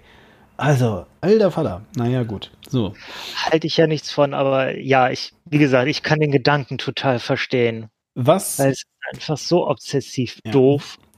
Ja, außer Klopapier und äh, nee, Moment, Klopapier und genau, richtig, also, also, also außer Klopapier und unserem immerwährenden Kampf gegen Masken. Was, hab, was hast du persönlich jetzt oder ihr, sage ich mal, in, in Südkorea denn doch so mitbekommen? Äh, aus Deutschland. Aus Deutschland? Mhm. Ja, wie gesagt, also zur Zeit halt, dass, dass äh, die Leute auf die Straße gehen und sich beschweren und Tausende bei Demonstrationen und ähm, es ist dann manchmal auch ganz witzig, was dann hier in den Nachrichten so ankommt. Also wir hatten tatsächlich, es war eine Schlagzeile in den 8 Uhr Nachrichten abends, ähm, dass der Chefredakteur von der Bild einen Brief an den chinesischen äh, Staatschef geschrieben hätte, wo ich mich fremdschämen musste und dachte mir, seit wann ist der denn repräsentativ für das, was die Deutschen denken und sagen und tun? Ja. Ähm, also es ist dann manchmal einfach ein bisschen seltsam, was hier ankommt. ich hatte davon auch noch nichts gehört, aber Julian, echt mal. Was, was verstand in dem Brief denn drin? Nur so? Er sich irgendwie beschwert, dass er an allem schuld sei und Verantwortung übernehmen sollte und so. Oh Gott. Julian Reichelt ist echt ja. so ein furchtbares Meckerkind. Meckerkind? Entschuldigung mal bitte. Meckerkinder schreiben nicht dem chinesischen Staatspräsidenten, du bist an allem schuld. Was ist da los? Ja, er ist ein Erwachsener. Das kann er ja gerne machen. Aber, aber äh, warum kommt das denn bei uns bitte schön in den 8 Uhr Nachrichten? Das verstehe ich halt weil nicht. Das, weil das auch sensationell dämlich ist. Also ist mal im Ernst, ja. Ich, ich, äh, also das ist, das ist, das ist, das ist wie, das ist wie äh, Leute im Fernsehen kommen, die sowas sagen wie Angela Merkel, treten Sie zurück, weil Sie eine Volksverräterin sind. Ungefähr so. ja. Also falls sich ja. jemand danach fragt, kannst du gerne sagen, das ist jemand in Deutschland nimmt den niemand ernst. Äh, und weil das ist hier, der hält sich für sonst was. Und das Lustige ist, sein Vorgänger, denn der Kai Diekmann, der war ja ähnlich, nur der wusste wenigstens, dass das, was er macht, eigentlich nicht ernstzunehmend ist. Äh, der, das war, der hat halt total mit dieser Ironie gespielt. Während der Julian Reichelt, ich glaube, der glaubt wirklich, dass er da was zu sagen hätte beziehungsweise ja. was sagen müsste. Ja, aber Julian Reichel glaubt auch wirklich, dass er Journalist sei. Also von daher, gut, ja, Wahrnehmungspsychologie, das ist der Grund, weswegen ich es gerne studieren würde. Jedenfalls, ähm, Gut, also wir fassen zusammen. Äh, die, die, der deutsche Staat wird repräsentiert von Julian Reichelt. Ähm, sicherlich auch jemand, der sich gerade einreiht in ähm, äh, die, die Amtsanmaßungsdebatte, weil Merkel ja von der, wie war das, äh, Öffnungsdiskussions, äh, Entschuldigung, wie war das? Äh, Orgie. Öffnungsdiskussionsorgie. Die Öffnungsdiskussionsorgie. Hast du was mitbekommen, Karina? Äh, ja. Ja. Ja. Genau. Ja, aber halt auch, das war nicht hier in den Nachrichten, das habe ich halt über, über meine Nachrichtenkanäle mitbekommen. Ja. Allerdings als Angela Merkel eine Ansprache, also die erste Ansprache außerhalb ihrer normalen Regierungsansprachen gehalten hat, die ist ja auch übertragen worden. Hat, hat das irgendwen interessiert bei euch? Also außer dich vielleicht? Auf Angela Merkel finden alle ganz wunderbar toll. Also das ist, ähm, das ist die Weltpolitikerin, die äh, sinnvolle Dinge sagt. Ja. Muss ich ganz ehrlich sagen, ja, ist sie zurzeit. Also vor, vor gar nicht mal, vor fünf Jahren, da hätte ich dem total widersprochen. Da war ich noch total überhaupt nicht mit ihr auf einer Linie. Mittlerweile, mittlerweile liebe ich die Frau und es kraut mir davor, wenn sie jetzt nächstes Jahr in, in den doch wohlverdienten Ruhestand geht, was dann kommen mag. Ja, was teilweise Aber, an ihr liegt und teilweise an, an dem, was wir sonst noch so zu bieten hätten. Ja, ja. ja hauptsächlich an zweiterem, muss man ganz ehrlich sagen. Also hauptsächlich an zweiterem. Ja. ja. Sagt dir der Name Attila Hildmann was? Ich hatte ihn vorhin schon mal erwähnt. Nee. Sagt mir auch nichts. Wer ist das? Das ist, äh, ich weiß gar nicht, wie man ihn be äh, bezeichnen soll. Er hat ein bisschen Furore gemacht mit so einem Kochbuch Vegan for Fun und Vegan for Fit, also zwei Kochbücher. Der war, der, der hat halt veganes Kochen noch mal ein wenig populärer gemacht vor, keine Ahnung, wann das war, vor zehn Jahren oder so. Äh, und der äh, hat jetzt ein paar Restaurants in Berlin und äh, hat so ein paar Energy Drinks, die man in so Bioläden kaufen kann. Und der ist in den letzten Tagen halt komplett abgedreht. Also über den wird halt, weil er so ein bisschen prominent ist, äh, auch berichtet und der, der verbreitet auf einmal in den Social Media, dass er jetzt in den Untergrund geht, weil, äh, postet ein Foto von sich mit einem Sturmgewehr, weil äh, diese ganze Corona-Scheiße, die Bill Gates ja jetzt nach Deutschland gebracht hat, um uns alle zu chippen, dagegen muss man sich wehren und äh, stellt sich dann tatsächlich vor den Reichstag und will da als äh, neuer äh, Führer des Reiches des Lichts eine Pressekonferenz abhalten, woraufhin die Polizei ihn mitnimmt in Einsatzwagen, ihm dann eine Standpauke hält und ihn wieder gehen lässt, wonach er sehr bedröppelt wohl reingeguckt haben muss. ah, ah. Super. Weil dass sie ihn wieder gehen gelassen haben, das hat somit gar nichts übereingestimmt, was er gesagt hat und gedacht hat, was passiert. Ja, schade. Schade. Äh, naja, gut. ähm, ja, Bekloppte gibt es überall. Ja, richtig. Ja, ja Xavier Naidu äh, ist jetzt auch nochmal komplett abgedreht. Elon Musk. Was? Wieso Elon Musk? Ja weil alle Corona-Maßnahmen faschistisch sind und er, äh, wenn er jetzt ne, in den Lockdown gezwungen wird, sein, sein Werk ganz schließen will und solche Geschichten erzählt. Ja, gut, Elon Musk. Äh. Ja, das fand ich, das finde ich tatsächlich von daher enttäuschend, dass er am Anfang was sehr Tolles gemacht hat, nämlich hat er äh, hat er äh, ein Werk umfunktioniert, das dann halt keine, äh, wie heißen seine seine Autos, ähm, dann keine Teslas mehr gebaut hat, sondern das dass dann halt die Teile des Teslas genommen hat und daraus äh, Beatmungsgeräte gebaut hat, um die an äh, Krankenhäuser ja. rauszugeben. Ja, das war super. Ja, das war super, äh, aber halt eben, also gut, ja. Äh, wenn du die Leute hast, die das dann alles auch äh, bedienen können und wissen, wie das geht, ist das natürlich ganz toll. Aber äh, lass uns das Fass jetzt hier nicht aufmachen. Ähm, ich will noch einmal ganz kurz jetzt zurückkommen zu der Frage, die das alles noch so ein bisschen eingeleitet hatte. Also jetzt gerade dieses, dieses äh, etwas ausschweifende Thema. Nicht schlimm, ich finde Ausschweifen toll, aber trotzdem. Hm. Nämlich diese Frage, also ihr habt jetzt ja quasi, und vielleicht kannst du es gleich nochmal kurz zusammenfassen, ich habe es eben auch äh, tatsächlich genau kurz vor diesem Podcast hier hm, gerade gelesen. Ihr habt jetzt ja eben auch gerade jemanden gehabt, der irgendwie ähm, äh, wieder so diesen Superspreader-Status hatte. Und äh, genau wie du eben schon sagtest, ähm, irgendwie die, die, die höchste Zahl der Neuinfizierten, wie viel waren es, Quink, was ist gerade noch? 30? 34. 34.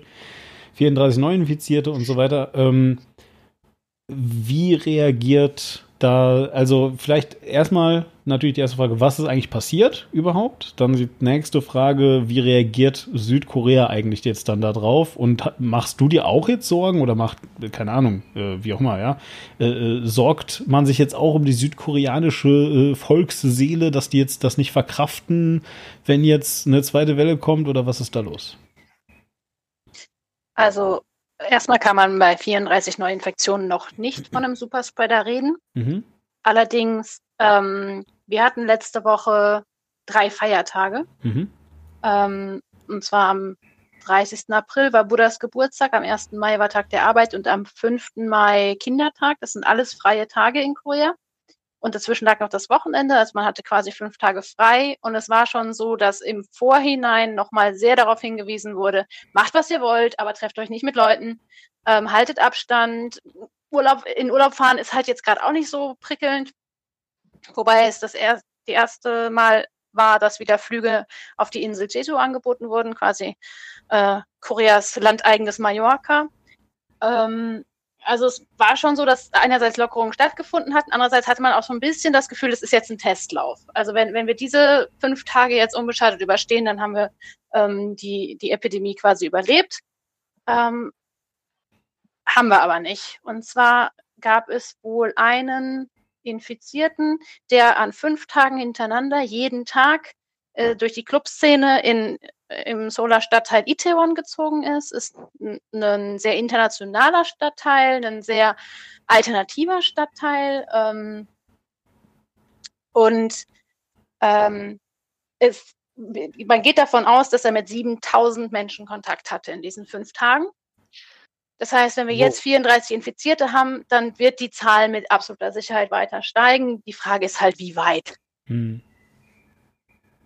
Und wenn es tatsächlich, wie in Tegu zum Beispiel, ne, da hatten wir halt die 10.000 potenziellen Infizierten und 6.000 reale Infizierte, ähm, im Zweifelsfall stehen wir jetzt wirklich am Anfang einer zweiten Welle. Ähm, ja, ich habe das Gefühl, zurzeit halten einfach alle die Luft an, weil wir waren jetzt gerade auf dem Weg in die Öffnung. Wie gesagt, das war jetzt so der erste Testlauf. Äh, es wurde zwar noch dringend darauf hingewiesen, Abstand zu halten, es gab aber keine ähm, offiziellen Einschränkungen mehr oder wenige. Ähm, und es ist halt, so wie es im Moment aussieht, ziemlich wahrscheinlich schiefgegangen. Ähm, das ist dann natürlich, also gerade für uns mit einem, mit Gästehaus, wir haben jetzt wieder Gäste, natürlich nicht viele, die Leute sind sehr vorsichtig. Ähm, aber es kommen Gäste. Und was bedeutet das jetzt, wenn es tatsächlich zu einem zweiten Ausbruch kommt?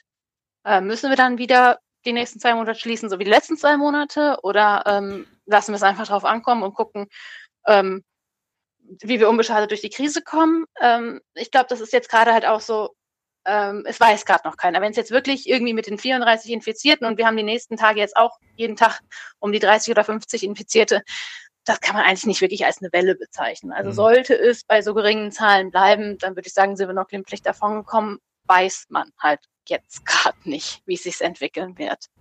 Und es ist halt natürlich auch so, dass man in Clubs relativ schwierig sagen kann, wer alles da war. Also die Leute werden jetzt aufgefordert, ähm, sich zu melden. Dann ist natürlich auch die Sache, also ernsthaft, wer während eines Social Distancing Empfehlungen in einen Club geht, hat es eigentlich nicht verdient, dass die Behandlungskosten übernommen werden. Der sollte Strafe zahlen müssen. Wenn man den Leuten Strafen anbietet, äh, androht, dann werden sie sich aber mit Sicherheit nicht mehr testen lassen. Deswegen ist halt auch wieder ganz liberal gehandhabt wird. Meldet euch einfach. Und heute habe ich wieder eine SMS bekommen. Undokumentierte äh, Ausländer brauchen überhaupt keine Angst vor Abschiebung zu haben. Meldet euch einfach.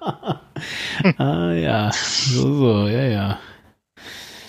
Das ist halt gerade so die Situation. Dass, also ich habe das Gefühl, wir halten alle die Luft an und gucken, was passiert. Es könnte sein, dass es ganz fürchterlich schrecklich wird. Ähm, wäre nicht das erste Mal. Wir haben es ja schon einmal in den Griff bekommen, kriegen wir auch wieder in den Griff. Wäre halt einfach nur scheiße, weil sich dann wieder nach hinten verschiebt. Oder aber es läuft glimpflich ab. Dann haben wir tatsächlich Aussicht auf Besserung in naher Zukunft. Wobei ich halt auch nicht, also Korea hat ja den großen Vorteil, dass es eine Insel ist. Also geografisch Halbinsel, äh, politisch Vollinsel ähm, es ist relativ einfach, die Grenzen dicht zu machen, weil die Grenze, die einzige Landgrenze, die wir haben, ist dicht. Mhm. Ähm, mhm. und dann zu sagen, naja, wir kontrollieren den Flughafen. Ähm, es sind alle Visa gecancelt worden, also Deutsche durften vorher 90 Tage visumsfrei nach Korea kommen. Ähm, ist ähm, aufgehoben worden, diese Regelung, und bei, ich glaube, insgesamt, keine Ahnung, 50 anderen Ländern auch. Weswegen man quasi zurzeit überhaupt nicht reinkommt nach Korea. Die einzigen, die reinkommen, sind Koreaner, die im Ausland gelebt haben. Zurzeit hauptsächlich aus Amerika, weil sie da nicht gesundheitsmäßig versorgt werden. Kommen sie nach Korea, um sich versorgen zu lassen. Und das sind zurzeit die einzigen Neuinfizierten, die wir jetzt die letzten Wochen über hatten. Na dann würde ich mal sagen, toi, toi, toi an der Stelle. Aber da sieht man auch wieder eine Person, die dann halt sich extrem unter die Leute begibt, reicht. Hm, ja. Ja, definitiv. Ja. Und, und die Frage, die Frage an der Stelle, und ich meine, also vielleicht für uns, die wir jetzt hier in diesem Podcast sitzen, ist das eine extrem unter die Leute begeben, ja, was wir gerade gehört haben. Aber die Frage ist doch auch einfach, kommt halt auf dein Alter an, kommt halt auf deinen Lebensstil an, ja. Wie viele Leute gibt es denn, die dann wirklich mal, gerade wenn du sowas hast wie praktisch eine Woche frei, aber alles hat offen und du hast die Zeit und du bist jung und du kannst feiern gehen und du hast auch die Kohle dafür. Wie viele Leute gibt es denn, die das dann auch wirklich machen? Natürlich eine Menge. Also feiern gehen geht ja nur mit anderen Leuten. Ja, das muss man ja auch sehen. Also dementsprechend ähm, ist das jetzt ja noch nicht einmal irgendwie jemand, also, ne, klar, man kann sagen, ja, der hat es aber jetzt auch wirklich herausgefordert. Äh, sehe ich natürlich genauso, weil ich aber auch eben niemand bin, der also jemals fünf Tage hintereinander auf die Piste gehen würde, glaube ich. ähm, jetzt muss man aber eben einfach mal attestieren, dass das nun mal wahrscheinlich, vielleicht ist das eine Minderheit, die das tut, aber ist das halt eine große Minderheit. Ne? Davon hatten wir es ja heute schon mal mit äh, Sekten und sonst was, nicht allem.